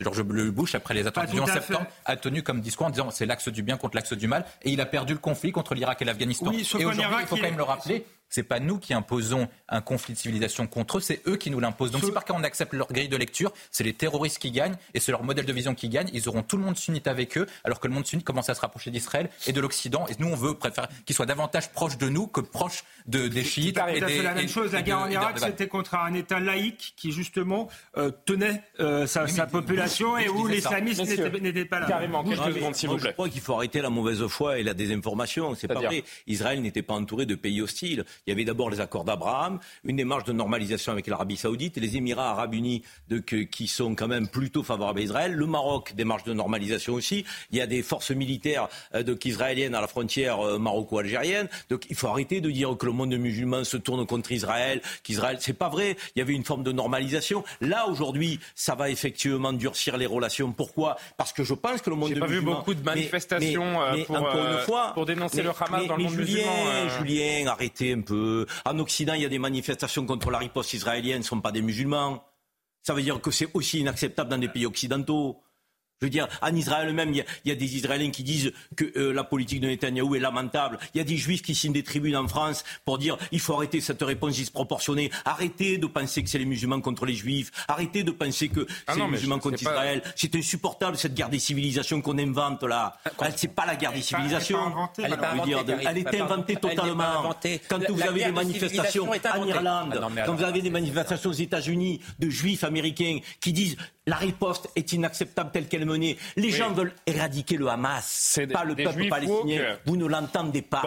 Il nous reste quelques minutes avant la, dernière pause. Je vais me tourner vers Karim Azeri parce qu'on a appris une information qui pourrait euh, être euh, très très grave si elle était vérifiée. il semblerait que plus les minutes passent, plus elle se, elle se vérifie. Des photojournalistes, des journalistes peuvent-ils être considérés comme étant complices du Hamas en lien avec ce massacre du 7 octobre? Étaient-ils au courant de l'assaut qui se préparait? Eh bien, la question se pose euh, vraiment aujourd'hui après une enquête du site Honest Reporting qui a fait beaucoup réagir. Oui, ça fait réagir aujourd'hui. Bon, on le sait, on est dans ces, on, est abreuvé de toutes sortes d'images. Il y a cette guerre de l'information aussi qui se joue. Mais aujourd'hui, ce qui a fait réagir, c'est le site Honest Reporting, euh, qui, ben, en fait, ça, ça, a commencé hier, en fait, qui se veut un site de veille, oui, avec une tendance pro-israélien, faut le mentionner, qui a montré des images quand même troublantes qui posent des questions en fait éthiques sur les pratiques journalistiques aujourd'hui, des photos reporters qu'on dit euh, freelance, hein, donc indépendants, avec lesquels des grands médias collaborent. On parle par exemple de, de l'Associated Press, CNN, Reuters. Et ce que dit finalement euh, le, Honest Reporting, c'est des allégations qu'il y aurait des journalistes indépendants qui auraient finalement sciemment accompagné des terroristes du Hamas à la frontière et qui auraient couvert, si vous voulez, en direct euh, le massacre. Et toute la question qui se pose, c'est, je pense, la grande question qu'il faut se poser, c'est est-ce que à un moment ou un autre, ces journalistes auraient pu être au courant qu'une attaque se préparait. C'est, toute la question est là. Évidemment, c'est ça qui est dur à prouver. Euh, mais après, donc, euh, ce, site qui a essayé de faire, en fait, c'est, tout est dans la temporalité des photos. Certains vont dire, mais écoutez, ces photos n'auraient pas pu circuler parce que euh, que faisait-il à cette heure précise ce matin du massacre alors que c'est censé être très calme à ce moment-là. Euh, il y a aussi des accointances aussi avec des responsables du Hamas donc notamment un journaliste en particulier qui, qui, semblait avoir une grande proximité, une photo non datée où on le voit donner presque une bise, mais euh, ben, pas presque. On les voit, on les voit. Voilà. Donc il y a tout ce travail d'authentification des photos, mais ça circule énormément. Et il y a cette photo, bon, par exemple, la photo qui a circulé de, de, de Shani Look, vous savez, sur le, le pick-up. Il y avait également deux photojournalistes qui ont photographié le lynchage d'un soldat palestinien qui a été repris par Reuters. Euh, ensuite, l'attaque, bien sûr, dans un kibbutz. Et le journaliste aussi auquel on parle énormément, c'est un certain monsieur euh, Eslaïa qui a collaboré avec plusieurs grands médias anglo-saxons. Et ces photos, ben, les photos, vous les avez vues, c'est ce que je disais, donc cette accointance avec des poids lourds du Hamas. Pour Israël, il n'y a pas de doute. Pour eux, euh, aujourd'hui, il y a eu des réactions, notamment euh, sur euh, l'État d'Israël qui a réagi sur Twitter. Et c'est pour ça qu'on en parle. Je pense que si les officiels n'en parlaient pas non plus, ça ne serait pas mentionné. Les, grandes agences, ont dû réagir aussi, effectivement. Et donc, notamment, le bureau du premier ministre d'Israël a indiqué que Bon, si tout ça s'avère, ces journalistes, si ces journalistes, donc comme, comme le, le site le rapporte, étaient présents, à ce moment-là, qu'ils ont bel et bien couvert en même temps que ça se passait, eh bien, ils ont accompli des crimes contre l'humanité et que ces actions étaient contraires à l'éthique professionnelle. Comment est-ce que c'est possible Ces grandes agences de presse, est-ce qu'elles ont euh, failli à leur devoir de vérification? C'est la question en fait qui se pose, évidemment, elles, elles se défendent, elles disent non, euh, on n'était pas au courant qu'il y avait une attaque. Euh, euh, non, non, non, se défendent vraiment, qu'ils disent qu'ils n'étaient pas au courant qu'il y avait une attaque qui se préparait, qu'ils n'auraient pas envoyé des journalistes comme ça. Il y a l'Associated Press qui a réagi, Reuters également, CNN qui a décidé de couper les ponts aussi avec un de ses photos reporters. Celui qu'on a vu à l'image. Oui, exactement. Mais il y a toute cette difficulté d'envoyer, même l'impossibilité d'envoyer des journalistes de grands médias dans des territoires qui sont contrôlés par le Hamas. Et il y a Régis Le Sommier, le grand reporter de guerre qu'on connaît bien ici, qui expliquait cette ambiguïté, qui expliquait, par exemple, de le, Hamas dans la bande de Gaza, de la manière dont c'est contrôlé, tout ça, à quel point qu'il y a des liens. Finalement, souvent, c'est très imbriqué. Il y a des liens. Donc, oui, ça devient des personnes euh, avec lesquelles les grandes agences font affaire, mais quels sont ces liens réels? Est-ce qu'on peut véritablement parler de journalistes dans, dans, ce cas-ci ou de militants? Donc, tout est, tout est dans cette complexité. Je vous invite à l'écouter. Le problème, il est qu'à partir du moment où on a la connaissance de l'ampleur euh, de ce qui s'est passé le 7 octobre, euh, on analyse les images qu'on reçoit et on, on, pose des questions à nos fixeurs sur place, puisque pour qu'ils envoient ces photos, forcément, il y a un dialogue avec ces rédactions. Là, on n'est plus dans la question de l'a priori. Euh, pour moi, c'est inimaginable que le, New York Times ait envoyé euh, des reporters qu'ils avaient ou des, des, freelances qu'ils avaient à Gaza avec le Hamas en disant euh, on va, il y a, une actualité énorme, il faut qu'on la couvre du côté du Hamas. Pour moi, oh, ça ne s'est pas produit. La question, c'est toute l'ambiguïté finalement de, de, de notre travail aujourd'hui. C'est-à-dire que d'avoir un média indépendant, d'avoir une personne indépendante, on ne peut pas être être un journaliste indépendant quand on travaille sur une zone euh, contrôlée par le Hamas. Merci beaucoup, Karim. Ce qui est sûr, c'est que si tout cela est officialisé, c'est très grave. Ben, c'est pour ça que je pense qu'il faut être assez euh, prudent dans tout ça, mais il y a une vraie question qui se pose, en effet, parce qu'on les a reçues, ces images, elles ont circulé, et c'est vrai qu'il y a des questions qui se posent. À quel moment... Si vous n'êtes pas au courant, c'est difficile d'imaginer que vous êtes là par hasard euh, ça, à l'endroit où ces exactions, ces exactions, ces actes terroristes, ces massacres sont commis. C'est ça, il y a toute cette ambiguïté, et comme le disait aussi Régis Le Sommier, c'est qu'à un moment donné aussi, les grandes agences euh, font affaire avec des gens qui sont sur place. Ça devient difficile, dans certains cas, de vérifier euh, disons, tout le pedigree de tout le monde, les liens qu'ils ont avec telle ou telle personne, telle ou telle organisation, ça devient très complexe. Mais oui, il y a quand même cette guerre de l'information après qui se joue. Et ça, il faut faire très, très attention de ne pas être manipulé non plus par ces images. Ouvrir un événement, c'est une chose. Embrasser l'un des commanditaires, c'en est une autre. Euh, Alexandre ou Karim, je ne sais pas qui veut, qui veut réagir. Euh, oui, je pense qu'il faut, faut une enquête là-dessus. La, la, la, difficulté, ça a été rappelé par Régis Le Sommier, c'est que parfois, pour avoir des sources, il faut euh, euh, jouer de, de, de l'ambiguïté. Mais en plus, ça s'inscrit dans un contexte, moi, c'est ce qui, qui, qui, me frappe. Là, c'est Reuters, mais où, par exemple, l'AFP euh, des plus grandes agences de presse au monde, hein, euh, simplement, pour, pour, ce qui est de, pour, ce qui est de, de Reuters, mais dans un contexte où l'AFP refuse, par exemple, de qualifier le Hamas d'organisation terroriste. Donc, euh, quand on met les deux actualités qui, qui se télescopent, qui n'ont peut-être rien à voir, on peut se demander s'il n'y a pas des, voilà, une ambiguïté qui va au-delà d'un travail, je dirais, bien fait. Karim, dernier mot avant la pause. Non, mais Karim a appelé effectivement à la prudence et à la nécessité de continuer d'investiguer. Je pense qu'effectivement c'est nécessaire. Mais si cela s'avérait vrai que des journalistes étaient présents le 7 octobre, ils sont complices de l'acte terroriste qui a eu lieu. Ils sont responsables de ces. Ils sont, euh, complices. Je vais plus loin que la responsabilité. C'est de la complicité. Vous avez dire, donc, euh, parce que c'est pas possible. Et que cette euh, photo, elle est évidemment particulièrement troublante. Moi, j'ai tendance à dire que, que tout cela est vérifié, puisque ça l'officialise, que si, la, si les agences telles que Reuters, Associated Press ou CNN réagissent, c'est que si vous pensez que c'est fake, vous ne réagissez pas. Si vous réagissez, c'est que vous savez qu'il y a un tort quelque part. Mais en fait, c'est qu'il y a des images qui existent. On les a vues, par exemple, les, les pick-up et tout ça, ça existe pour vrai. ces journalistes la existent. Ce ne sont pas des robots, ce sont des, êtres humains qui, euh, donc, euh, la question est de savoir quasiment à l'instant T des massacres. C'est ça. C'est de savoir la temporalité, à quel moment, et est-ce que les personnes étaient au courant? Parce qu'évidemment, il y a des, fois, il y a des informations qui circulent. On va se dire, il va se passer quelque chose à tel endroit. On entend quelque chose de certaines sources. On va se déplacer. Mais c'est très, très important parce qu'effectivement, ça peut être très grave. La pause, la dernière de la soirée, puis on sera ensemble jusqu'à minuit sans interruption. La difficile union nationale autour de la lutte contre l'antisémitisme. On revient plus près de chez nous et on parle de cette marche de la discorde organisée par les présidents des deux chambres euh, dimanche à Paris. A tout de suite. Il est quasiment 23h, on est de retour sur le plateau de Soir Info en direct sur CNews. 23h, c'est le journal de Maureen Vidal.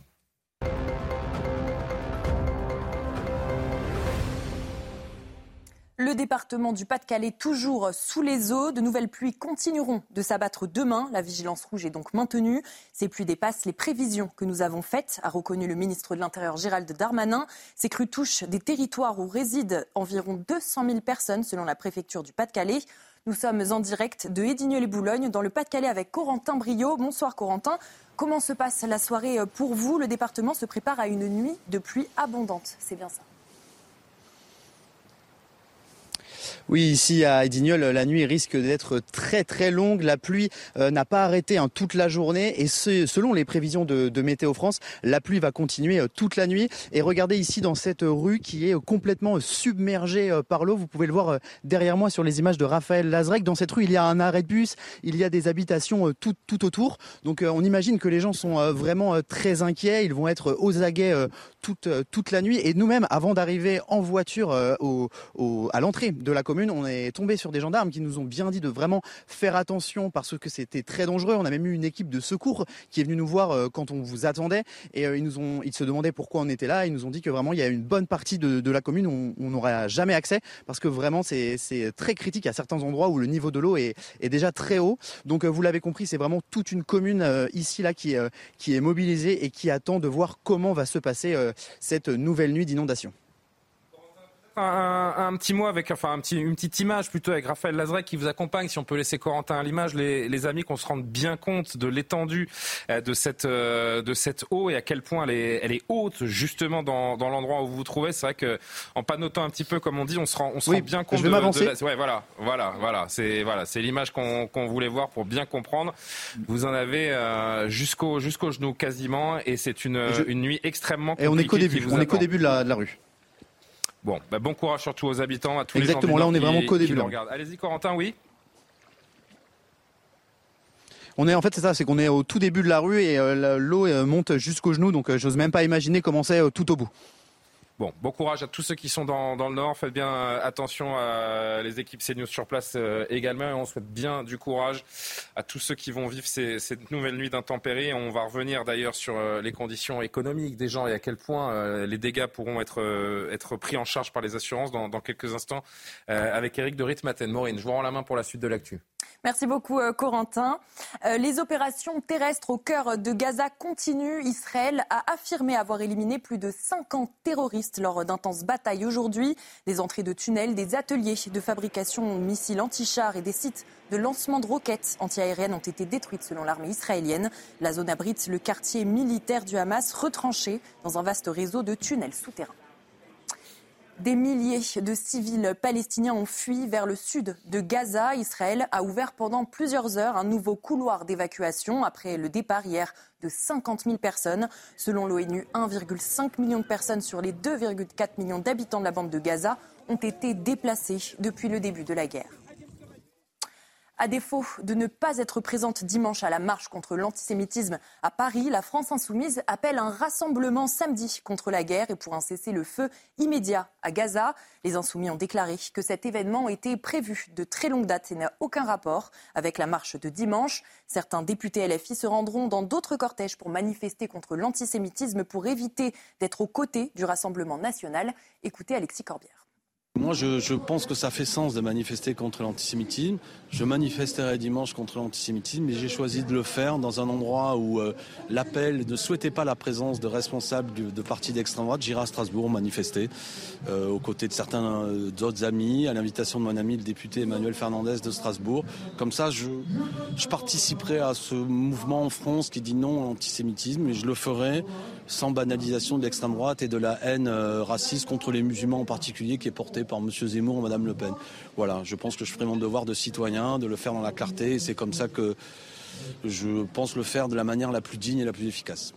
Merci beaucoup Maureen pour euh, l'essentiel de l'actualité. On vous retrouve dans, dans, 30 minutes. On va parler évidemment très longuement dans un instant avec mes invités de cette euh, marche de la discorde, marche euh, civique contre l'antisémitisme organisée dimanche à Paris qui est l'objet d'énormes querelles politiques. Je voudrais qu'on prenne deux minutes pour s'intéresser à ces inondations encore un instant. Eric de Ritmaten, je me tourne vers vous parce que les sinistrés forcément sont inquiets. Les assurés sinistrés qui sont inquiets vont-ils pouvoir compter sur leurs assureurs On sait que quand des, dégâts, des catastrophes comme celle-ci arrivent, c'est souvent la croix et la bannière pour obtenir des remboursements et de l'argent de la part des assureurs. C'est vrai, et c'est pas gagné, hein, je vous dis tout de suite, parce que la garantie dégâts des eaux, elle couvre quoi? Vous savez, les fuites d'eau à la maison, c'est les petites fuites, comme on dit. Euh, ensuite, bah, vous avez euh, la garantie événement climatique. Alors, il faut qu'elle soit précisée dans le contrat, mais dans ces cas-là, vous êtes couvert contre la grêle, contre euh, les fortes pluies, la neige, la glace, et il a des conditions incroyables. Il faut que le vent ait soufflé à plus de 100 km heure, il faut que votre toit ait été vraiment abîmé et qu'il n'ait pas été considéré comme solide. Il faut 90% de matériaux durs et résistants. Vous imaginez Donc c'est pas gagné. Troisièmement, bah là on sera tous sauvés par ça. Il faut que l'état de catastrophe naturelle soit décrété. Alors l'État français devrait le, le, le prendre, hein, cet État. Euh, on a 30 jours. Ça a été annoncé? Non, pas, ça a été annoncé. Ça allait être pris dans les jours qui viennent, mais pour l'instant, c'est pas annoncé. D'ailleurs, on peut s'étonner pourquoi c'est si long. Hein, pourquoi, le, pourquoi, la France ne prend pas la décision de déclarer catastrophe naturelle? Alors à partir de là, si c'est fait, euh, vous aurez 30 jours pour déclarer votre sinistre et non pas 5 jours dans les cas précédents que j'ai cités. Et puis l'avantage, c'est que l'assureur verse un acompte. Donc vous pouvez commencer à entreprendre des travaux euh, et vous aurez un remboursement obligatoire dans les trois mois. Bon, si tout va bien. Qui paye au final? Bah, Écoutez, au final, qui va payer? Bah, C'est vous et moi. Parce qu'il y a actuellement une cotisation euh, qui est de 12%, qui est payée par tous les assurés, insuffisante, parce que c'est un fonds de soutien qui est déjà déficitaire. Et les assureurs disent qu'il faudrait le passer à 19%. Hein, la cotisation, il faudrait la passer à 19%, vous vous rendez compte, au lieu de 12 aujourd'hui. Euh, voilà. Alors j'ai regardé combien ça coûtait les inondations à la France. Bah, ça progresse sans arrêt, enfin aux assureurs, je devrais dire, ça progresse sans arrêt. Les plus en plus d'inondations en même temps. Rien que les inondations, c'est 520 millions d'euros par an. Et vous voyez que le fonds de soutien qui a été créé ne suffit pas. Merci beaucoup, euh, Eric de Ritmaten. Toujours avec euh, Eric, Karim Abrik, Johan Usaï, William T, Karim Zeribi, Alexandre euh, Devecchio. On en parle de cette marche, cette difficile union nationale, union politique autour de la lutte contre l'antisémitisme, alors que la marche de dimanche fait toujours l'objet de, tractations et de règlements de comptes politiques. Eh pendant ce temps-là, la communauté juive continue de vivre, du moins pour une partie d'entre elles, dans la peur des agressions. Retour en image avec Audrey Berthaud. Des modes de vie chamboulés. Depuis les attaques terroristes du 7 octobre et l'augmentation des actes antisémites en France, certaines personnes de confession juive vivent dans la peur et ont décidé de modifier leur quotidien me faire livrer pour moi, pour mes enfants, mes petits-enfants, euh, eh ben, je le fais plus. Je le fais plus parce que j'ai plus confiance. J'ai plus confiance du tout. Euh, j'accompagne euh, mon petit-fils. il fréquente, il a trois ans. Il fréquente une école, une école israélite. C'est une scène de guerre. Quand on accompagne les enfants, on, y va. Moi, j'y vais avec la boule au ventre. Je vais dans les épiceries cachères ou dans les boucheries cachères.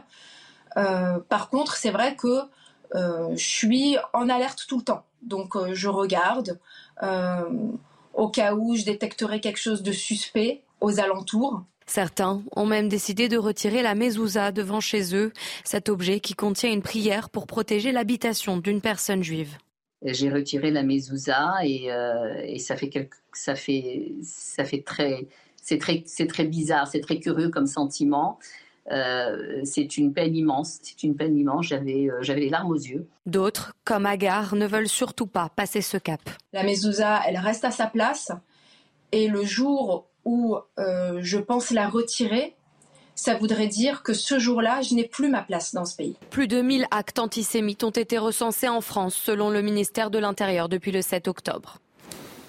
Alexandre Devecchio, je voulais, je voulais qu'on voit ce, ce, sujet avant de rentrer précisément dans cette polémique autour de la marche, parce que j'ai le sentiment que l'heure est trop grave pour continuer d'afficher autant de divisions euh, au sein de notre société. Euh, L'impression aussi que l'antisémitisme est presque devenu un, un, courant de pensée dans notre pays depuis, euh, depuis un mois. Est-ce que ce n'est pas mmh. ça finalement le plus inquiétant et ce qui doit nous préoccuper avant de se demander si le RN ou tel autre parti doit être là dimanche ou pas? C'est pathétique, étant donné l'enjeu. Euh, ce qu'a révélé finalement ce, conflit, c'est que là, il y a une partie de la population qui est antisémite, qui est hostile aux, aux, valeurs françaises, qui met en danger la cohésion euh, nationale. Ça l'a révélé, on le savait déjà depuis des années. Hein, je rappelle toujours les territoires perdus de la République, c'est 2002. Euh, mais les politiques devraient se battre justement pour faire reculer cet antisémitisme plutôt que de se battre euh, entre eux. Donc euh, effectivement, c'est pathétique et misérable. Maintenant, si on rentre dans, dans, dans le fond des choses, euh, on accuse euh, Marine Le Pen aujourd'hui de ne pas pouvoir être là parce qu'elle est issue d'un parti qui a été euh, antisémite. C'est le cas. Jean-Marie Le Pen a en tout cas tenu des propos antisémites effrayés avec des, des, des, antisémites. Mais Marine Le Pen a fait a, a beaucoup évolué. Elle représente aujourd'hui beaucoup de Français. C'est pas moi qui le dis, c'est Serge Klarsfeld. Je vous invite à, lire l'interview du Figaro. C'est quelqu'un qui a éprouvé dans sa chair ce l'antisémitisme et qui dit aujourd'hui euh, Marine Le Pen n'est pas antisémite, le, Rassemblement national n'est plus un parti euh, d'extrême droite. Donc euh, je pense qu'il faut en tenir compte et, combattre surtout l'antisémitisme où il est et où il tue. On entendra Serge Klarsfeld dans, dans quelques minutes. Je voudrais qu'on entame justement cette discussion, donc cette grande marche contre l'antisémitisme qui doit se dérouler dimanche, qui tourne à la, à la discorde nationale autour de la présence du Rassemblement national. Les chantres de la vertu politique ont fait le plateau des, ont fait le tour des plateaux TV des, des différentes matinales ce matin. Regardez, Florilège.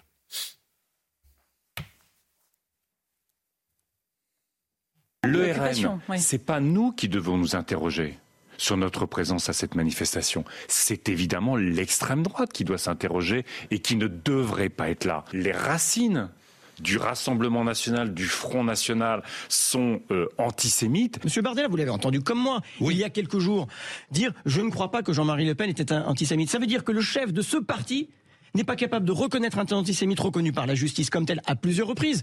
Et je doute qu'il soit capable de reconnaître ce qu'est l'antisémitisme en tant que tel. Et donc, oui, il y a euh, un problème. Et nous le disons. Ça fait 40 ans que le RN prospère euh, sur fond commerce de l'antisémitisme. Moi, j'oublie pas ce qu'est le RN. J'oublie pas le Durafour crématoire. J'oublie pas euh, le point de détail euh, de, l'histoire de Jean-Marie Le Pen. J'oublie pas non plus qu'il avait réédité les chants de la Wehrmacht. J'oublie pas tout ça. Et donc non, je ne défilerai pas euh, aux côtés du Rassemblement national. Je ne regarderai pas en queue de cortège si l'indécence y est. Yann vouliez dire Non, mais je, vois les Verts et, le Parti Socialiste, euh, tête haute, vraiment, euh, sans, aucune honte, venir dire on ne défilera pas aux côtés des antisémites, eux qui siègent à l'Assemblée ah nationale, aux côtés de la France insoumise, qui sont les plus grands antisémites en ce moment euh, que nous, avons, que nous puissions avoir en, France, qui vraiment jettent les juifs, nos compatriotes juifs en, pâture, qui n'ont aucun mot pour les défendre, sincèrement. Une partie de la France insoumise. Oui, mais une, partie importante d'entre elles quand même. Le noyau dur autour de Jean-Luc Mélenchon. Oui, et avec, des, propos depuis le 7 septembre qui dépassent quand même largement l'ignominie maintenant. Et ils viennent là nous dire qu'ils ne défileront pas aux côtés d'antisémites, alors même qu'ils siègent à côté de ceux qui aujourd'hui représentent une menace pour nos compatriotes juifs. Je trouve ça quand même j'allais dire gonflé, mais ça va au-delà de ça. Hein. Karim Zerebi, bien sûr qu'on peut tenir le RN comptable des errements de, Jean-Marie Le Pen, il n'y a pas de doute là-dessus, mais si on demande, si on demande aux Français juifs euh, aujourd'hui de nommer leurs adversaires et de nommer leurs alliés, qu'est-ce qu'ils répondront à votre avis? Ah, moi, je ne suis pas le porte-parole des Français de confession juive et je les laisse. Je vous demande pas de porter leur parole. Je non, mais vous, me demandez qu'est-ce qu'ils pensent. Qu'est-ce que vous, je suis désolé, que vous imaginez des, des, ennemis et des alliés de la communauté juive actuellement. Vous, dites vous savez que je vous apprécie beaucoup. C'est déjà, déjà, assez de dire ce que l'on pense, nous, individuellement, sans se prêter pour être le porte-parole de qui que ce soit. Moi, aujourd'hui, ce que je pense, c'est que cette, euh, cette guéguerre, j'ai envie de dire, entre LFI et RN, moi, euh, elle m'exaspère. Moi, je renvoie les extrêmes. Il n'y a pas que LFI RN, hein. le gouvernement s'y est mis aussi. Hein. Olivier Véran ne veut pas marcher à côté du RN, ni Yael Braun-Pivet, euh, Karim. Pardon, je précise parce que vous avez dit LFI RN. Moi, je euh, renvoie les extrêmes là où ils doivent être. Les extrêmes sont porteurs, sous-jacents, dans un discours effectivement euh, de respectabilité, sont porteurs de haine dans notre société. Et aujourd'hui, on a effectivement un mouvement qui s'appelle LFI à l'extrême gauche, de, qui est très ambigu, c'est le moins qu'on puisse dire, donc, sur cette question d'abord, qui n'a pas réagi au 7 octobre comme il devait réagir, et face à la communauté juive, qui n'a pas effectivement un discours très clair et très sain. Donc, et je ne mets pas tout LFI. Euh, parce qu'il y a des gens chez LFI, Ruffin, Clémentine Autain, euh, euh, Raquel Garrido, Alexis Corbière, qui sont quand même assez clairs sur ces sujets. Pardon Karim, mais, mais de l'autre côté, si je, peux, si, je peux aller effectivement du côté de l'extrême droite, leur place à cette marche? Si je peux aller du côté de l'extrême droite, je dirais deux choses. Quand vous avez le président du RN, Jordan Bardella, qui est incapable de dire que les propos de Jean-Marie Le Pen sont des propos antisémites sans, être, sans être l'héritier de Jean-Marie Le Pen. Sauf qu'il a rétropédalé ce soir. D'accord, il a rétropédalé ce soir. Donc effectivement, il faut lui donner euh, un certificat de respectabilité parce qu'il a rétropédalé. Excusez-moi, mais, mais, mais, mais quand on fait de la récupération politique et de l'électoralisme à ce point, moi, Je n'y crois pas. Et pour ce qui est de reconquête, si je peux terminer. Bien sûr je veux dire, qui a essayé de réhabiliter euh, de Pétain et les collabos euh, donc, euh, dans l'horreur de 39-45, qui ont déplacé des milliers de, de, juifs dans les camps de concentration, en nous expliquant que finalement il les protégeait, les juifs français, quand on accepte effectivement que ces gens-là se prêtent effectivement au combat contre l'antisémitisme, permettez-moi d'avoir un doute sur la, la je dirais, la, la respectabilité et l'honnêteté intellectuelle de ces gens-là. Yohann Usaï, je me tourne vers vous, puisque euh, Jordan Bardella, d'où est parti finalement cette, euh, cette polémique, puisqu'on rappelle qu'il y a quelques jours, chez, chez des, des, confrères, il a eu beaucoup de mal, et je crois qu'il a, il a dit qu'il ne pensait pas que Jean-Marie Le Pen était en, antisémite. Il est venu s'expliquer pour la première fois sur un plateau de télé ce soir, c'était euh, dans euh, l'heure des Pro 2 avec Pascal Pro. Qu'en avez-vous retenu? On va entendre quelques extraits. Eh oui, Jean-Marie Le Pen est-il antisémite? C'est une question intéressante. La réponse paraît être euh, simple. A priori, tout le monde répond oui. Alors on a reposé la question aujourd'hui, enfin Pascal Pro a reposé la question ce soir à, Jordan Bardella et on écoute sa réponse. Jean-Marie Le Pen s'est évidemment enfermé dans un antisémitisme qui a amené en 2015 à une rupture politique entre Marine Le Pen, qui était alors présidente du Front National, et son propre père. Je l'ai dit, je le redis, je l'ai dit dimanche dernier. Et peut-être la maladresse que j'ai commise est de euh, considérer que euh, le temps de, du retour à Jean-Marie Le Pen était derrière nous, trop derrière nous. Alors, elle est étonnante, cette réponse, quand même. Pourquoi Jean-Marie Le Pen est-il antisémite aujourd'hui alors qu'il ne l'était pas il, y a deux jours? Il parle d'une maladresse, mais c'est surprenant, quand même, de changer d'avis euh, radicalement sur une telle question. Mais Jordan Bardella explique pourquoi il a changé d'avis. Quand je dis et, j'évacue, et, vous avez raison qu'on n'a pas le droit, au niveau où je suis, de commettre ces maladresses. Quand j'évacue, c'est pas tout à fait une maladresse. en disant je ne crois pas, mm. il a été antisémite. Mm. En réalité, je veux dire par là que j'ai rencontré, je ne dis même pas échangé, rencontré Jean-Marie Le Pen trois fois dans ma vie. Vous avez raison de rappeler que je suis né en 1995 et que le Front National de Jean-Marie Le Pen, je ne l'ai pas connu. Je veux dire par là que dans son fort intérieur, je n'ai jamais échangé avec lui sur ce sujet. Les propos qu'il a tenus sont évidemment antisémites, mm. révisionnistes et négationnistes. C'est intéressant comme réponse quand même. Il ne peut pas savoir si Jean-Marie Le Pen est antisémite parce qu'il ne l'a rencontré que trois ou quatre fois. Alors moi, je ne l'ai jamais rencontré, mais je sais qu'il est antisémite parce que je, je connais les propos qu'il a tenus. Je sais qu'il a été condamné six fois par la justice euh, pour incitation à la haine raciale, pour antisémitisme. Et Jordan Bardella me dit, mais, me dit, dit à Pascal Pro, mais je ne peux pas le, le juger de cette manière-là parce que je ne l'ai jamais rencontré. Donc c'est surprenant. On sent qu'on a quand même beaucoup réfléchi au Rassemblement national pour essayer de. Ah bah, a priori, l'interview a été préparée. Oui. Pendant 48 heures, mais là, ça ne semble quand même pas être le, le bon argument. Néanmoins, Jordan Bardella déplore qu'on ne parle plus que de ça depuis euh, deux jours. Et si cette euh, maladresse, pour reprendre le terme de Jordan Bardella, fait la une des médias depuis 48 euh, heures, eh bien c'est parce qu'il a une explication là aussi. Ne soyons pas dupes de l'écran de fumée qui a été mis en place depuis de grâce, depuis quelques jours, pour tenter de rediaboliser hmm. mon mouvement politique et de déstabiliser le premier parti politique de France que je représente et qui est aujourd'hui irréprochable. Nos adversaires n'ont plus énormément de choses à nous reprocher. Et pendant qu'on parle depuis trois jours de Jean-Marie Le Pen, il y a beaucoup de Français de confession juive qui, en France, retirent leur nom des boîtes aux lettres, rentrent les mezuzahs à l'intérieur.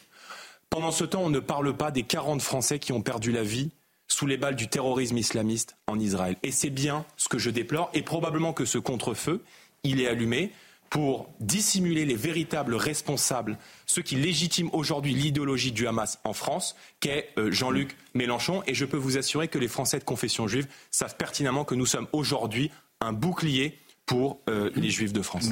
Alors, c'est vrai qu'il y a de l'exploitation euh, politique. C'est vrai aussi que le RN d'aujourd'hui n'est plus une menace, n'est pas une menace pour euh, les Juifs de France, contrairement à Jean-Luc Mélenchon, qui lui représente une vraie menace pour euh, nos 600 000 compatriotes juifs. néanmoins, il y a une question qu'on peut se poser légitimement. Comment prétendre lutter contre l'antisémitisme quand on n'est pas capable de reconnaître que la personne la plus antisémite de la classe politique est réellement antisémite? C'est une question qu'on peut se poser. Quand on ne reconnaît pas l'antisémitisme là où il est, comment prétendre lutter contre cet antisémitisme? Ça, Jordan Bardella n'a pas répondu à cette question. Mais on le sent affecté quand même par ce qui s'est passé, parce mm. qu'il a bien compris qu'il avait commis une énorme faute, que euh, c'est une tâche sur la stratégie de normalisation de Marine Le Pen, et que cette sortie de Jordan Bardella, elle va, parler, elle va, évidemment euh, laisser des traces. Alors, un, dernier extrait de, Jordan Bardella dans, dans l'heure des pros, où il attaque maintenant la NUPES euh, qui est selon lui, la principale menace désormais et la France insoumise, notamment euh, pour les Juifs de France. Des civils ont été massacrés, où on a mis euh, des enfants dans des fours, où on a kidnappé des femmes, des enfants, des vieillards, et ces gens-là viennent aujourd'hui nous donner des leçons, mais ils sont assis à côté de ceux qui soutiennent l'idéologie du Hamas en France, et moi je n'accepte pas d'avoir des leçons de ces gens, et je peux vous dire que si ces gens-là, qui représentent aujourd'hui la NUPES, ne viennent pas à la manifestation, je me sentirai plus à l'aise. Merci beaucoup, Johan, pour ce débrief de ce que disait Jordan Bardella tout à l'heure chez Pascal Pro. Écoutez, juste avant d'en discuter, Manuel Valls, qui était sur notre plateau également ce soir, qui euh, évoque cette présence du Rassemblement national et on, vous entend tous. Moi, je n'ai pas à démontrer euh, mes engagements contre euh, le Front National à, l'époque. Tout le monde connaît les origines du Front National. Tout le monde sait que Jean-Marie Le Pen était un antisémite. Mais que la formation politique, je vais le dire parce que je ne l'ai pas dit jusqu'ici, qui a fait plus de 40% euh, au second tour, qui a des dizaines de députés euh, à, l'Assemblée nationale, décide de venir, écoutez, c'est de leur responsabilité. Moi, je ne serai pas à leur côté, mais c'est de leur responsabilité. Avez-vous été convaincu par Jordan Bardella et le RN a-t-il sa place dimanche à cette marche? Alexandre, pour commencer. Euh, moi, je, je, crois que d'une certaine manière, la question de l'antisémitisme au Rassemblement national a été réglée par des actes, en réalité. Marine Le Pen a exclu son père de son parti. C'est quand même un acte extrêmement fort, je crois. Euh, donc, euh, effectivement, Jordan Mardella aurait dû euh, tout de suite dire Jean-Marie Le Pen est antisémite. Je pense qu'il s'est senti gêné, très sincèrement, parce que Jean-Marie Le Pen est le, est père de sa patronne, en quelque sorte.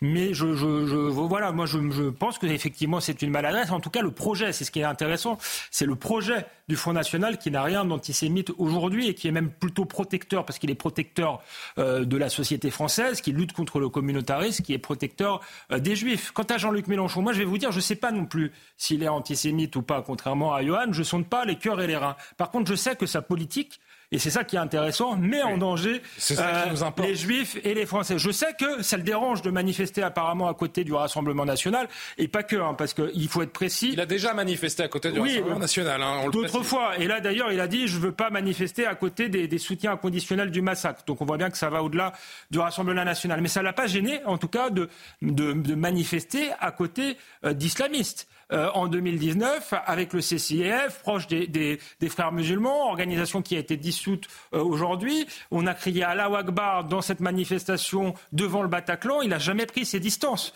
Donc il y a quand même euh, deux choses différentes. Enfin, je, je vous l'ai dit, c'est la politique qui m'intéresse. Et donc effectivement, Mélenchon mène une politique islamo-gauchiste. Je crois qu'aujourd'hui le, le, Front National mène une, ou le Rassemblement National une politique anticommunautariste. Et il y a aussi les autres qui donnent des leçons. Mais l'antisémitisme, il n'est pas venu de rien. C'est ça qui m'intéresse en France. Il est venu de manière importée en grande partie par une politique d'immigration et d'intégration qui a été suicidaire et mortifère. Donc tout le monde, je crois, sur la question de, ce, de, de, l'antisémitisme devra y prendre son compte, faire preuve de modestie et essayer d'agir aujourd'hui. Karim donner des leçons. Même question. Euh, avez-vous été convaincu par Jordan Bardella ce soir? Le RN a-t-il sa place dimanche? C'est un exercice de réhabilitation politique euh, auquel il s'est livré. Il a réussi? Euh, Réussi. Quand vous dites que ce qui est une évidence aujourd'hui ne l'était pas il y a trois jours, je ne sais pas si c'est réussi, mais il faudrait quand même arrêter d'être un peu naïf. Euh, aujourd'hui, ce parti est passé de la haine des Juifs qu'il avait, qu'il affichait, à, la haine des musulmans et des Arabes. donc seulement, effectivement, c'est plus porteur électoralement d'afficher la haine des Arabes que la haine des Juifs. Donc la haine des Juifs, pourtant il y a quelques années, c'est pas vieux. Jean-Marie Le Pen n'était plus responsabilité. Il y avait le GUD, vous savez le GUD, donc euh, euh, d'extrême droite, qui fait des signes nazis, qui était très proche de la présidente du RN. Pas combien de membres GUD aujourd'hui. Euh, et, et, on a même vu il y a quelques mois une marche de, qui nous avait beaucoup inquiété, où il y avait 500, 600 personnes, dont l'ancien trésorier du RN, pas du FN, et, et, qui était reproche, là, encore une fois, il n'y a pas si longtemps. Alors moi, je veux bien euh, qu'on mette tout sur Jean-Marie Le Pen et qu'on explique qu'il y a la rupture, que c'est le bouclier pour protéger les juifs. Il faut arrêter de nous prendre pour des imbéciles. Ce sont des partis qui propagent la haine, l'extrême gauche et l'extrême droite, et qui veulent monter les Français les uns contre les autres. Je vais vous dire, moi, dimanche, et moi, il y, a trois ambiguïtés. D'abord, un, vous irez? que, non, je n'irai pas. Parce que ces trois ambiguïtés ne sont pas levées. La première, c'est que, encore une fois, on a des gens dont le creuset est antisémite qui vont prétendre marcher contre l'antisémitisme. Et moi, je n'accepte pas ça. Deuxièmement, est-ce que dimanche, c'est une marche contre l'antisémitisme de nos compatriotes français de confession juive qu'il faut accompagner, qu'il faut défendre parce que l'antisémitisme, ça ne fait pas partie des valeurs françaises. Hmm. Ça ne fait pas partie des valeurs de la République. Et sans faiblesse, il faut lutter contre le sanctionner. Ou est-ce que c'est une manifestation qui risque de se transformer en manifestation de soutien à la riposte israélienne Moi, j'ai un doute là-dessus. Vous dites ceux Parce qu'il y en a certains qui peuvent avoir cette, cette volonté-là dimanche. Et là, ce serait traversir totalement donc le message initial de cette manifestation. Ceux qui croient à la banalisation, à la normalisation du Rassemblement national, je reprends vos mots utilisés il y a, il y a quelques secondes, sont des imbéciles. Serge Klarsfeld est-il un imbécile? Mais Serge Klarsfeld, il a le droit de penser ce qu'il veut, on a le droit de ne pas être d'accord avec lui. Est-ce que le président du CRIF est un imbécile? Je vous pose la question. J'ai tendance à mettre Serge Klarsfeld au-dessus du président du CRIF. Non, mais le président du CRIF, qui est une Serge Klarsfeld, qui, qui, est un immense avocat, qui a lutté toute sa vie vous êtes en train de faire effectivement un choix entre les uns et les autres. Bah, vous me demandez de le faire. Oui, mais parce que vous me posez la même question. J'en avais pas l'intention. Et, curieusement, le président du Conseil représentatif. Serge d'abord. Si, Julien, si je peux aller au bout, le président du Conseil représentatif des institutions juives de France ne croit pas à cette fausse réhabilitation du RN, parti d'extrême droite. Alors je vous propose qu'on écoute les deux position. Serge Klarsfeld, qui euh, s'est exprimé euh, d'abord dans le Figaro et puis chez nos confrères d'Europe 1, d'ailleurs une interview à entendre euh, intégralement demain matin. Écoutons d'abord Serge Klarsfeld et comme vous l'avez mentionné, on va enchaîner s'il vous plaît en régie. Ne parlez pas de reconquête, c'est dommage. C'est encore plus grave que le RN. Alors ah, moi j'ai pas le droit de vous couper, mais vous me coupez mes lancements, Karim. Donc on écoute d'abord Serge Klarsfeld et ensuite Jonathan Arfi, le président du CRIF.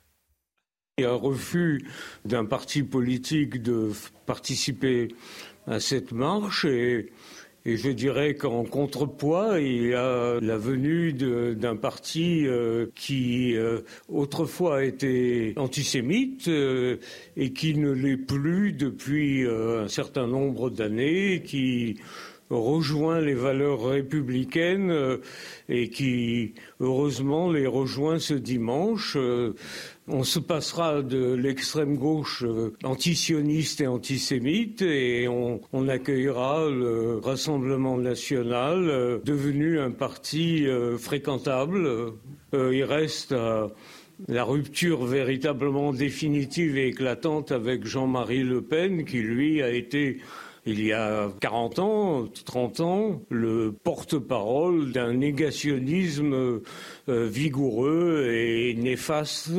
Ça nous paraît extrêmement important que aussi une rupture avec son père, bien qu'il en coûte euh, à une fille de rompre avec euh, d'une façon éclatante avec son père. Il faut dire que en annonçant qu'il participait à cette manifestation, le Rassemblement national savait qu'il créerait la polémique, il savait qu'il détournerait la manifestation euh, et les jours qui, viennent de son objet principal, à savoir la lutte contre l'antisémitisme. C'est pour moi une forme de récupération, d'instrumentalisation de cette marche qui est indécente. Évidemment que je souhaiterais qu'il ne soit pas là. Euh, nous, nous, ne souhaitons pas que euh, des personnes qui euh, sont héritières d'un parti fondé par euh, des anciens collaborateurs soient présentes. Je souhaite par ailleurs rappeler les propos de Jordan Bardella qui, il y a quelques jours encore, refusait de considérer Jean-Marie Le Pen comme antisémite. Donc oui, il y a un problème avec leur présence dimanche. Johan, c'est le mot d'ordre qui compte ou le CV de ceux qui seront présents dimanche? Non, mais d'abord, le, mot d'ordre est, ce qu'il y a de plus important, parce que c'est une marche contre l'antisémitisme, pour la République et contre l'antisémitisme. C'est le mot d'ordre exact, et pour témoigner, effectivement, du soutien de la communauté nationale envers nos compatriotes juifs qui, depuis maintenant le 7 octobre notamment, euh, ont peur, vivent dans la peur, se sentent menacés, le sont réellement, puisqu'on a vu que les actes antisémites avaient été multiplié par 36, quand même plus 3600% d'augmentation d'actes antisémites dans notre pays. Donc il est important de témoigner de ce soutien. Euh, ensuite, une réflexion très factuelle. euh, j'échange beaucoup depuis euh, plusieurs jours et plusieurs semaines avec euh, nos compatriotes juifs. Et je, je, peux vous dire une chose est, est certaine, parce qu'on en parle beaucoup, qu'ils sont tous d'accord, tous ceux que j'ai rencontrés, en tout cas tous ceux avec qui j'ai échangé, ils sont tous d'accord. Ça ne les dérange absolument pas de euh, défiler aux côtés du Rassemblement euh, national. Ça ne leur pose absolument aucun problème. En revanche, ça pose un problème à Jonathan Arfi. Manifestement, mais c'est pour ça que je, je m'interroge. Est-ce qu'ils représentent véritablement la pensée des Juifs de France? Le Conseil représentatif oui. des, des, institutions non, juives non, mais j'entends bien. Qu'est-ce qui vous fait J'entends bien. Pardon. Non, mais vous rigolez. Euh, vous rigolez, Karim. Mais lorsque des députés du Rassemblement national ont été manifestés place du Trocadéro à l'appel du CRIF précisément, la mobilisation, la première mobilisation à l'appel du CRIF, les députés du Rassemblement national ont été extrêmement bien accueillis. Ils ont été bien accueillis et je crois que ce sera le cas lors de la marche dimanche prochain. En revanche, tous là aussi sont d'accord, me semble-t-il, en tout cas une grande partie pour dire que la France insoumise n'est pas la bienvenue Alors, à cette manifestation. On va dire un mot de la France voilà. insoumise juste après. Euh, William, je ne vous ai pas oublié, je suis désolé, il est juste 23h30 pile. Le point actuel avec Maureen Vidal et on, on enchaîne, on parle de LFI également. Un drone d'origine inconnue s'est abattu sur une école à Eilat en Israël. Aucun blessé n'est à déplorer selon l'armée israélienne. L'identité du drone et les circonstances de l'incident sont en cours d'examen. La ville balnéaire accueille actuellement des dizaines de milliers de personnes évacuées du nord du pays et de la région frontalière avec la bande de Gaza. Israël et les États-Unis ont annoncé la mise en place de pauses quotidiennes dans le nord de Gaza, des pauses d'une durée de 4 heures qui seront annoncées 3 heures à l'avance. Ces courtes trêves permettront aux civils de Gaza de fuir vers le sud sur demande des États-Unis. Le président américain Joe Biden a estimé qu'il n'y avait aucune possibilité d'un cessez-le-feu immédiat dans l'enclave palestinienne. Et à Montréal, deux écoles juives ont été visées par des coups de feu la nuit dernière sans faire de blessés. Le Premier ministre canadien Justin Trudeau a fermement condamné cet acte antisémite. Je cite, Cette haine n'a pas sa place au Canada et on doit tous la dénoncer, déplorant la terrifiante montée de l'antisémitisme et de l'islamophobie au Canada depuis l'attaque du Hamas en Israël.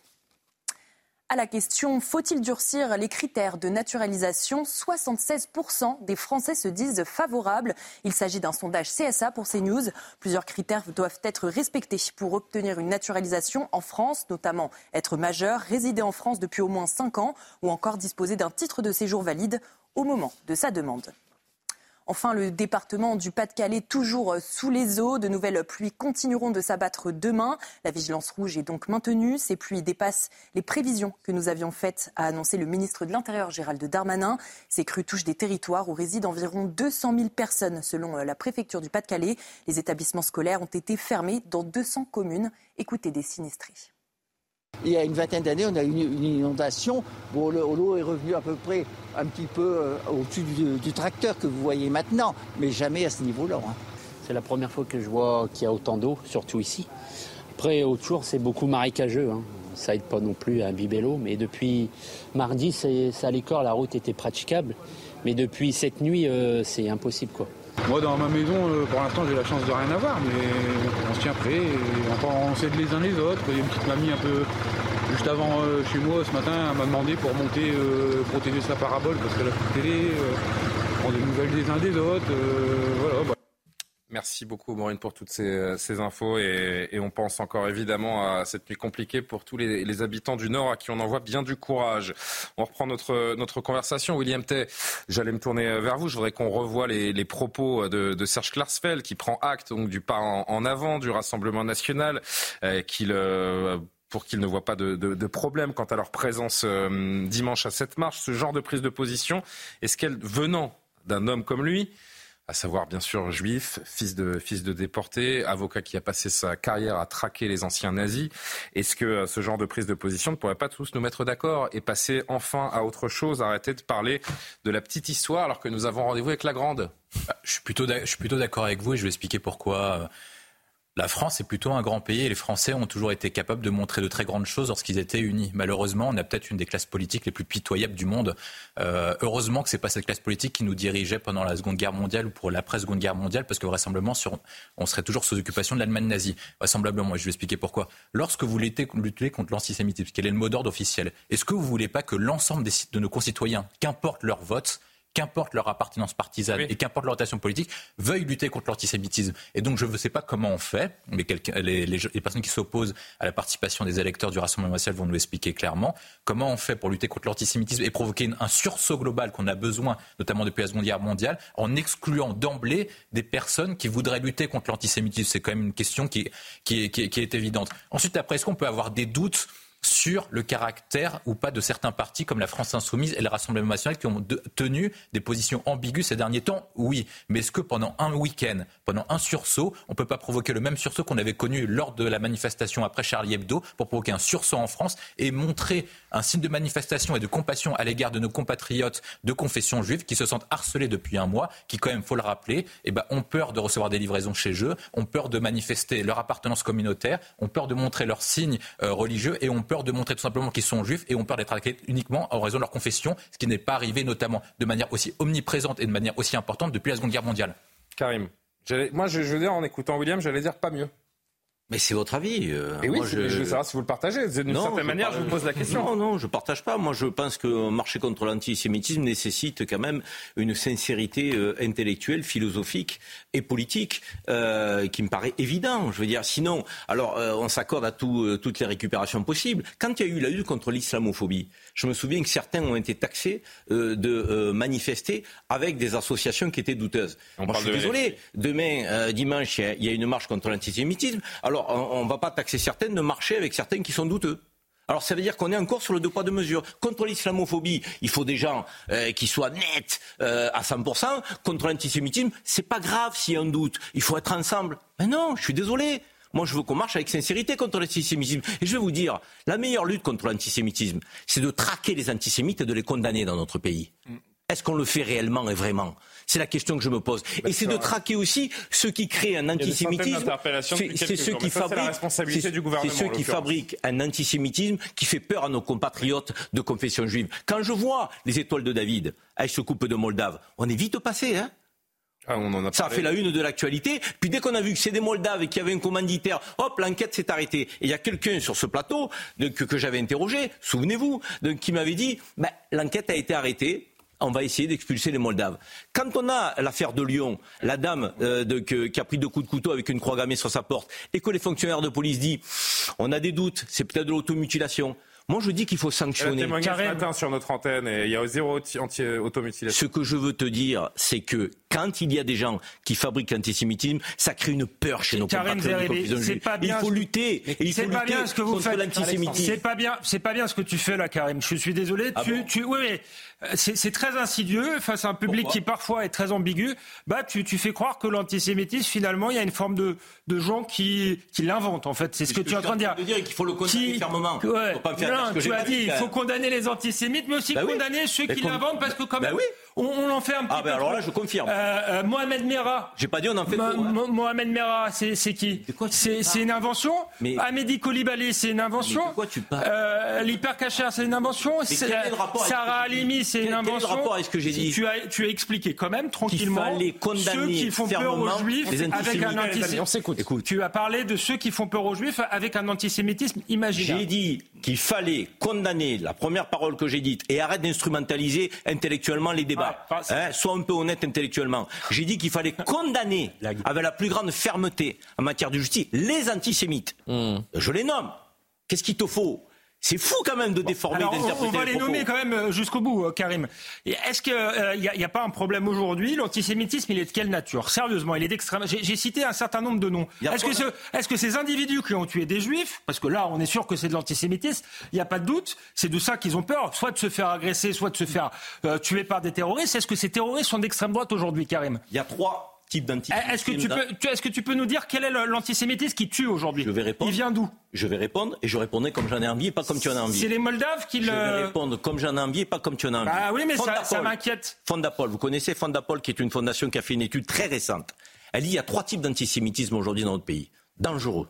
Donc qu'il faut combattre. L'antisémitisme de train gauche, l'antisémitisme qui provient de l'islamisme, l'antisémitisme qui provient de l'extrême droite.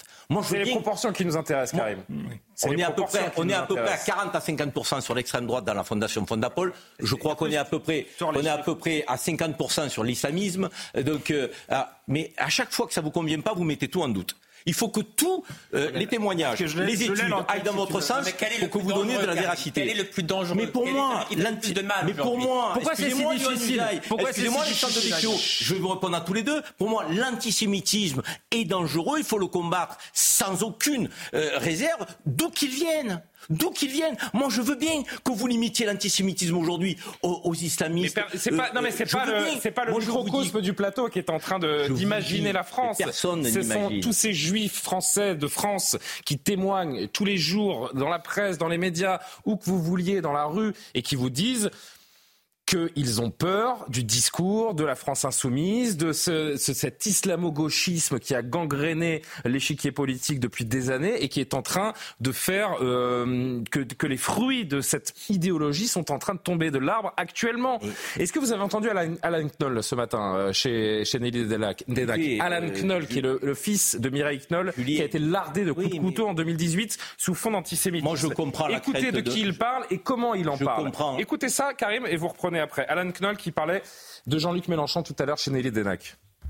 Quand vous regardez les yeux de ce personnage qu'est euh, Jean-Luc Mélenchon, vous ne voyez que haine, que méchanceté, que tout ce qu'il dit, c'est, je dirais, il n'a pas une bouche, il a une poubelle à la place de sa bouche c'est une ordure. Tout ce qui sort de son corps, ce sont des ordures.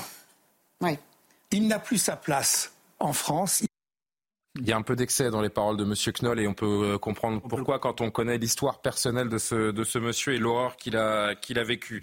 Mais encore une fois, sonder les Français juifs et demander-leur de qui ils ont peur aujourd'hui. C'est aussi simple que ça. Il euh, n'y a pas de, de, fond d'Apollo ou de je ne sais quoi. Euh, parler aux juifs de France. Et vous êtes les seuls à parler aux Juifs de France? Vous pensez que Karim Zeribi il est coupé, qu'il n'a pas d'amis juifs français De quoi vous parlez là? Alors, j'ai l'impression que c'est groupuscules de, du GUT qui font peur aux Juifs de France aujourd'hui? Est-ce que, vous autorisez qu'on soit pas que toujours d'accord avec vous non, mais moi, Je, je parle sûr. de trois types d'antisémitisme. Bien sûr, Karim. Écoutez quand on parle. Ne, ne, retenez pas ce que vous voulez. Si je vous écoute, j'ai dit que l'antisémitisme était seulement et uniquement un antisémitisme d'extrême droite. Est-ce que c'est ce que j'ai dit? J'ai pas l'impression qu'il représente 50% des actes antisémites. C'est pas moi qui le dis, c'est une étude. Ne vous en déplaise. Je veux dire, allez la contester. Cette étude a dit, des gens. je, veux dire, moi, je suis en train de vous dire que tous les antisémitismes doivent être combattus sans faiblesse. Ça ne vous satisfait pas. Je vous dis qu'il faut condamner ah, les antisémites sans pitié. ça ne vous satisfait pas. Vous voulez que je dise l'antisémitisme vient d'une seule branche. Moi, j'aimerais que vous me disiez que, RN ou pas RN, vous avez envie d'aller dimanche marcher contre l'antisémitisme. Mais, mais, si je vous ai donné les réserves, parce que je veux pas marcher à côté de Zemmour, qui veut réhabiliter Pétain, j'ai encore ce droit ou mais pas Vous pouvez ne pas marcher à côté de lui. Non, mais est-ce que j'ai encore ce hein. droit d'avoir un tous les droits, Si j'ai encore ce droit d'avoir un doute sur la, la sincérité des partis d'extrême droite dans notre pays, je sais que vous focalisez sur l'extrême gauche. Moi, je l'ai condamné l'extrême gauche. Mais la différence, c'est que je fais pas une obsession sur l'extrême gauche. Je combats tous les extrêmes contrairement à certains qui veulent en combattre qu'un pour servir l'autre quasiment. Moi, je ne servirai pas l'autre extrême.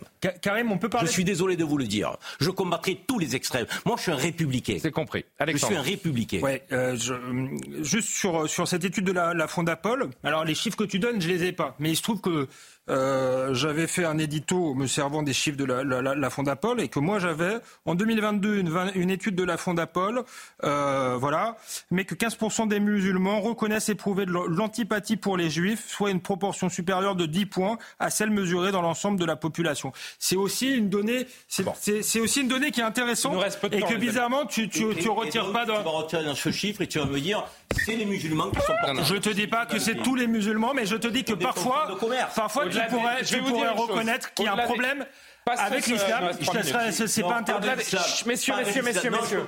Avec l'islam ou l'islamisme Les Français de confession musulmane qui nous écoutent, il dit il y a un problème avec l'islam, il y a un problème avec l'islamisme. Respectez cette religion qui s'appelle l'islam. Je dis, un peu de respect. Je dis Pour les 6 millions de musulmans qui respectent les lois de la République. J'ai pas dit un peu de respect.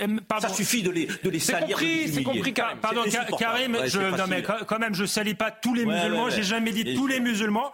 Par contre, je dis très souvent l'islamisme. Après, l'islamisme est une maladie de l'islam. C'est pas une maladie l'année du catholicisme. Eh Merci. Bon, Dissocie les deux. Si je voudrais que Je le dis, au-delà je le fais souvent. et, on va on va prendre les deux trois dernières minutes pour parler de ça, toute autre chose. Mais alors très vite, Karima, Non, parce que Je veux dire, quand, quand j'écoute tout ça, je me dis, euh, j'espère que cette fameuse marche, hein, ces tensions qu'on a dans la société, on se dit que ce week-end, ce dimanche, est l'occasion justement de, de faire bloc, de faire nation, d'être vraiment euh, ensemble euh, contre l'antisémitisme. Et on a plutôt peur, en tout cas moi, ça m'inquiète. Des fois, je me dis, Moi, je que me ça dis va que ça- ça risque d'être un peut échec, dégénérer? Est-ce que ça peut finalement euh, Dégénérer, virer je ne sais pas, mais à l'affrontement? Je, je Est-ce ne qu'il y le aura, souhaite pas. est-ce qu'il y aura un grand mouvement euh, populaire euh, citoyen dimanche après tout ce qu'on entend depuis 48-72 heures? J'ai envie de me dire que, enfin, j'ai peur de me dire que, que non.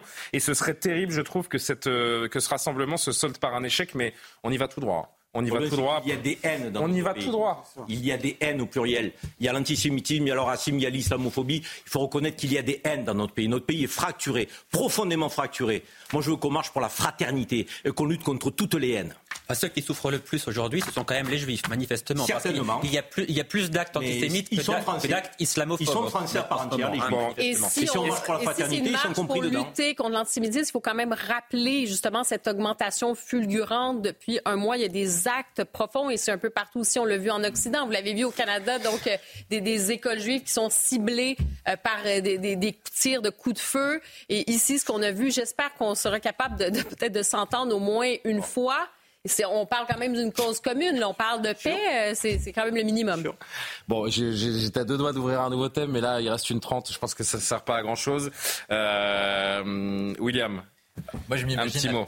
Je m'imagine à la place des personnes de confession juive qui se disent euh, on traverse les pires peurs depuis un mois, on a peur d'être pourchassé, on a peur de- d'avoir des, des livraisons des libéraux ou n'importe quel VTC, on a peur de sortir chez Si soi. dimanche, les divisions sont, sont, Bah, sont même et moi, je pense, moi, je pense honnêtement renforcées. que qu'importe les partis, eh ben, le plus principal, c'est que les personnes s'entendent sur la lutte contre l'antisémitisme, ce serait déjà bien. Moi, je trouve que c'est ça le premier point. C'est-à-dire que si tous les partis disent on veut lutter contre l'antisémitisme, ça veut dire que euh, Bardella maintienne ses déclarations d'aujourd'hui par rapport à ce qu'il a dit dimanche, ça ça veut dire que la France insoumise doit changer de position par rapport à ce qu'ils ont tenu depuis le 7 octobre, bah, je pense que si par cas les partis veulent faire, eh ben, il faut leur ouvrir la porte pour qu'ils le fassent. La difficulté qu'on a, je pense que c'est la difficulté essentielle, c'est qu'il y a davantage plus de haine et que cette manifestation montre non pas qu'on veut montrer un bloc uni, mais qu'en fait chacun des partis a davantage de haine pour l'autre. Donc ça veut dire, pour reprendre la phrase de Gérard Collomb, il y a plus de chances aujourd'hui qu'on vit face à face que côte à côte, malheureusement.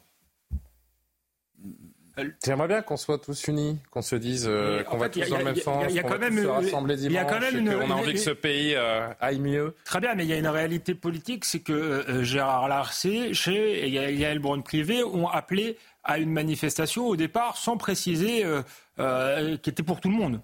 Il y a un parti qui s'est auto-exclu. Euh, c'est la France insoumise. Et ensuite, il y a d'autres partis qui ont voulu exclure le Rassemblement national. Mmh. C'est ça aussi euh, la réalité. Et je rappelle que et ce qui est problématique d'exclure le, voilà, ça a été dit, le, le Rassemblement national, c'est que malgré tout, il, il- il représente un, un pourcentage très important des, des Français. Bon, on se quitte bons amis, évidemment, comme à chaque fois, puisque c'est ça euh, l'essentiel. Il y a les, les joutes un petit peu dures sur, euh, sur les plateaux, mais il y a surtout l'amitié qui nous unit et euh, ce sentiment d'être tous français et d'appartenir à, à cette belle République. N'est-ce pas L'alternative à la violence, c'est quoi? C'est le débat. Exactement. Eh ben, c'était un beau débat. hein. Une belle alternative ce soir, euh, chers amis. Merci à, à Martin Mazur en, en régie comme chaque soir, à Sophia Rousseau qui a assuré la rédaction en chef euh, ce soir également, à Camille Guedon qui nous a bien aidés. Merci aux téléspectateurs de, de nous suivre. Demain c'est vendredi, donc c'est Olivier de Carenfleck que vous euh, retrouvez avec, avec Johan, avec Karima. Demain aussi, vous serez là? Non Ah, avez pris son week-end Karima. Dimanche, dimanche. Ah oui, dimanche, pardon. Autant pour Je moi. serai là justement. Merci les amis de nous avoir suivis. Simon Guillain à l'édition de la nuit. Je vous souhaite une bonne nuit. Merci de nous suivre sur CNews.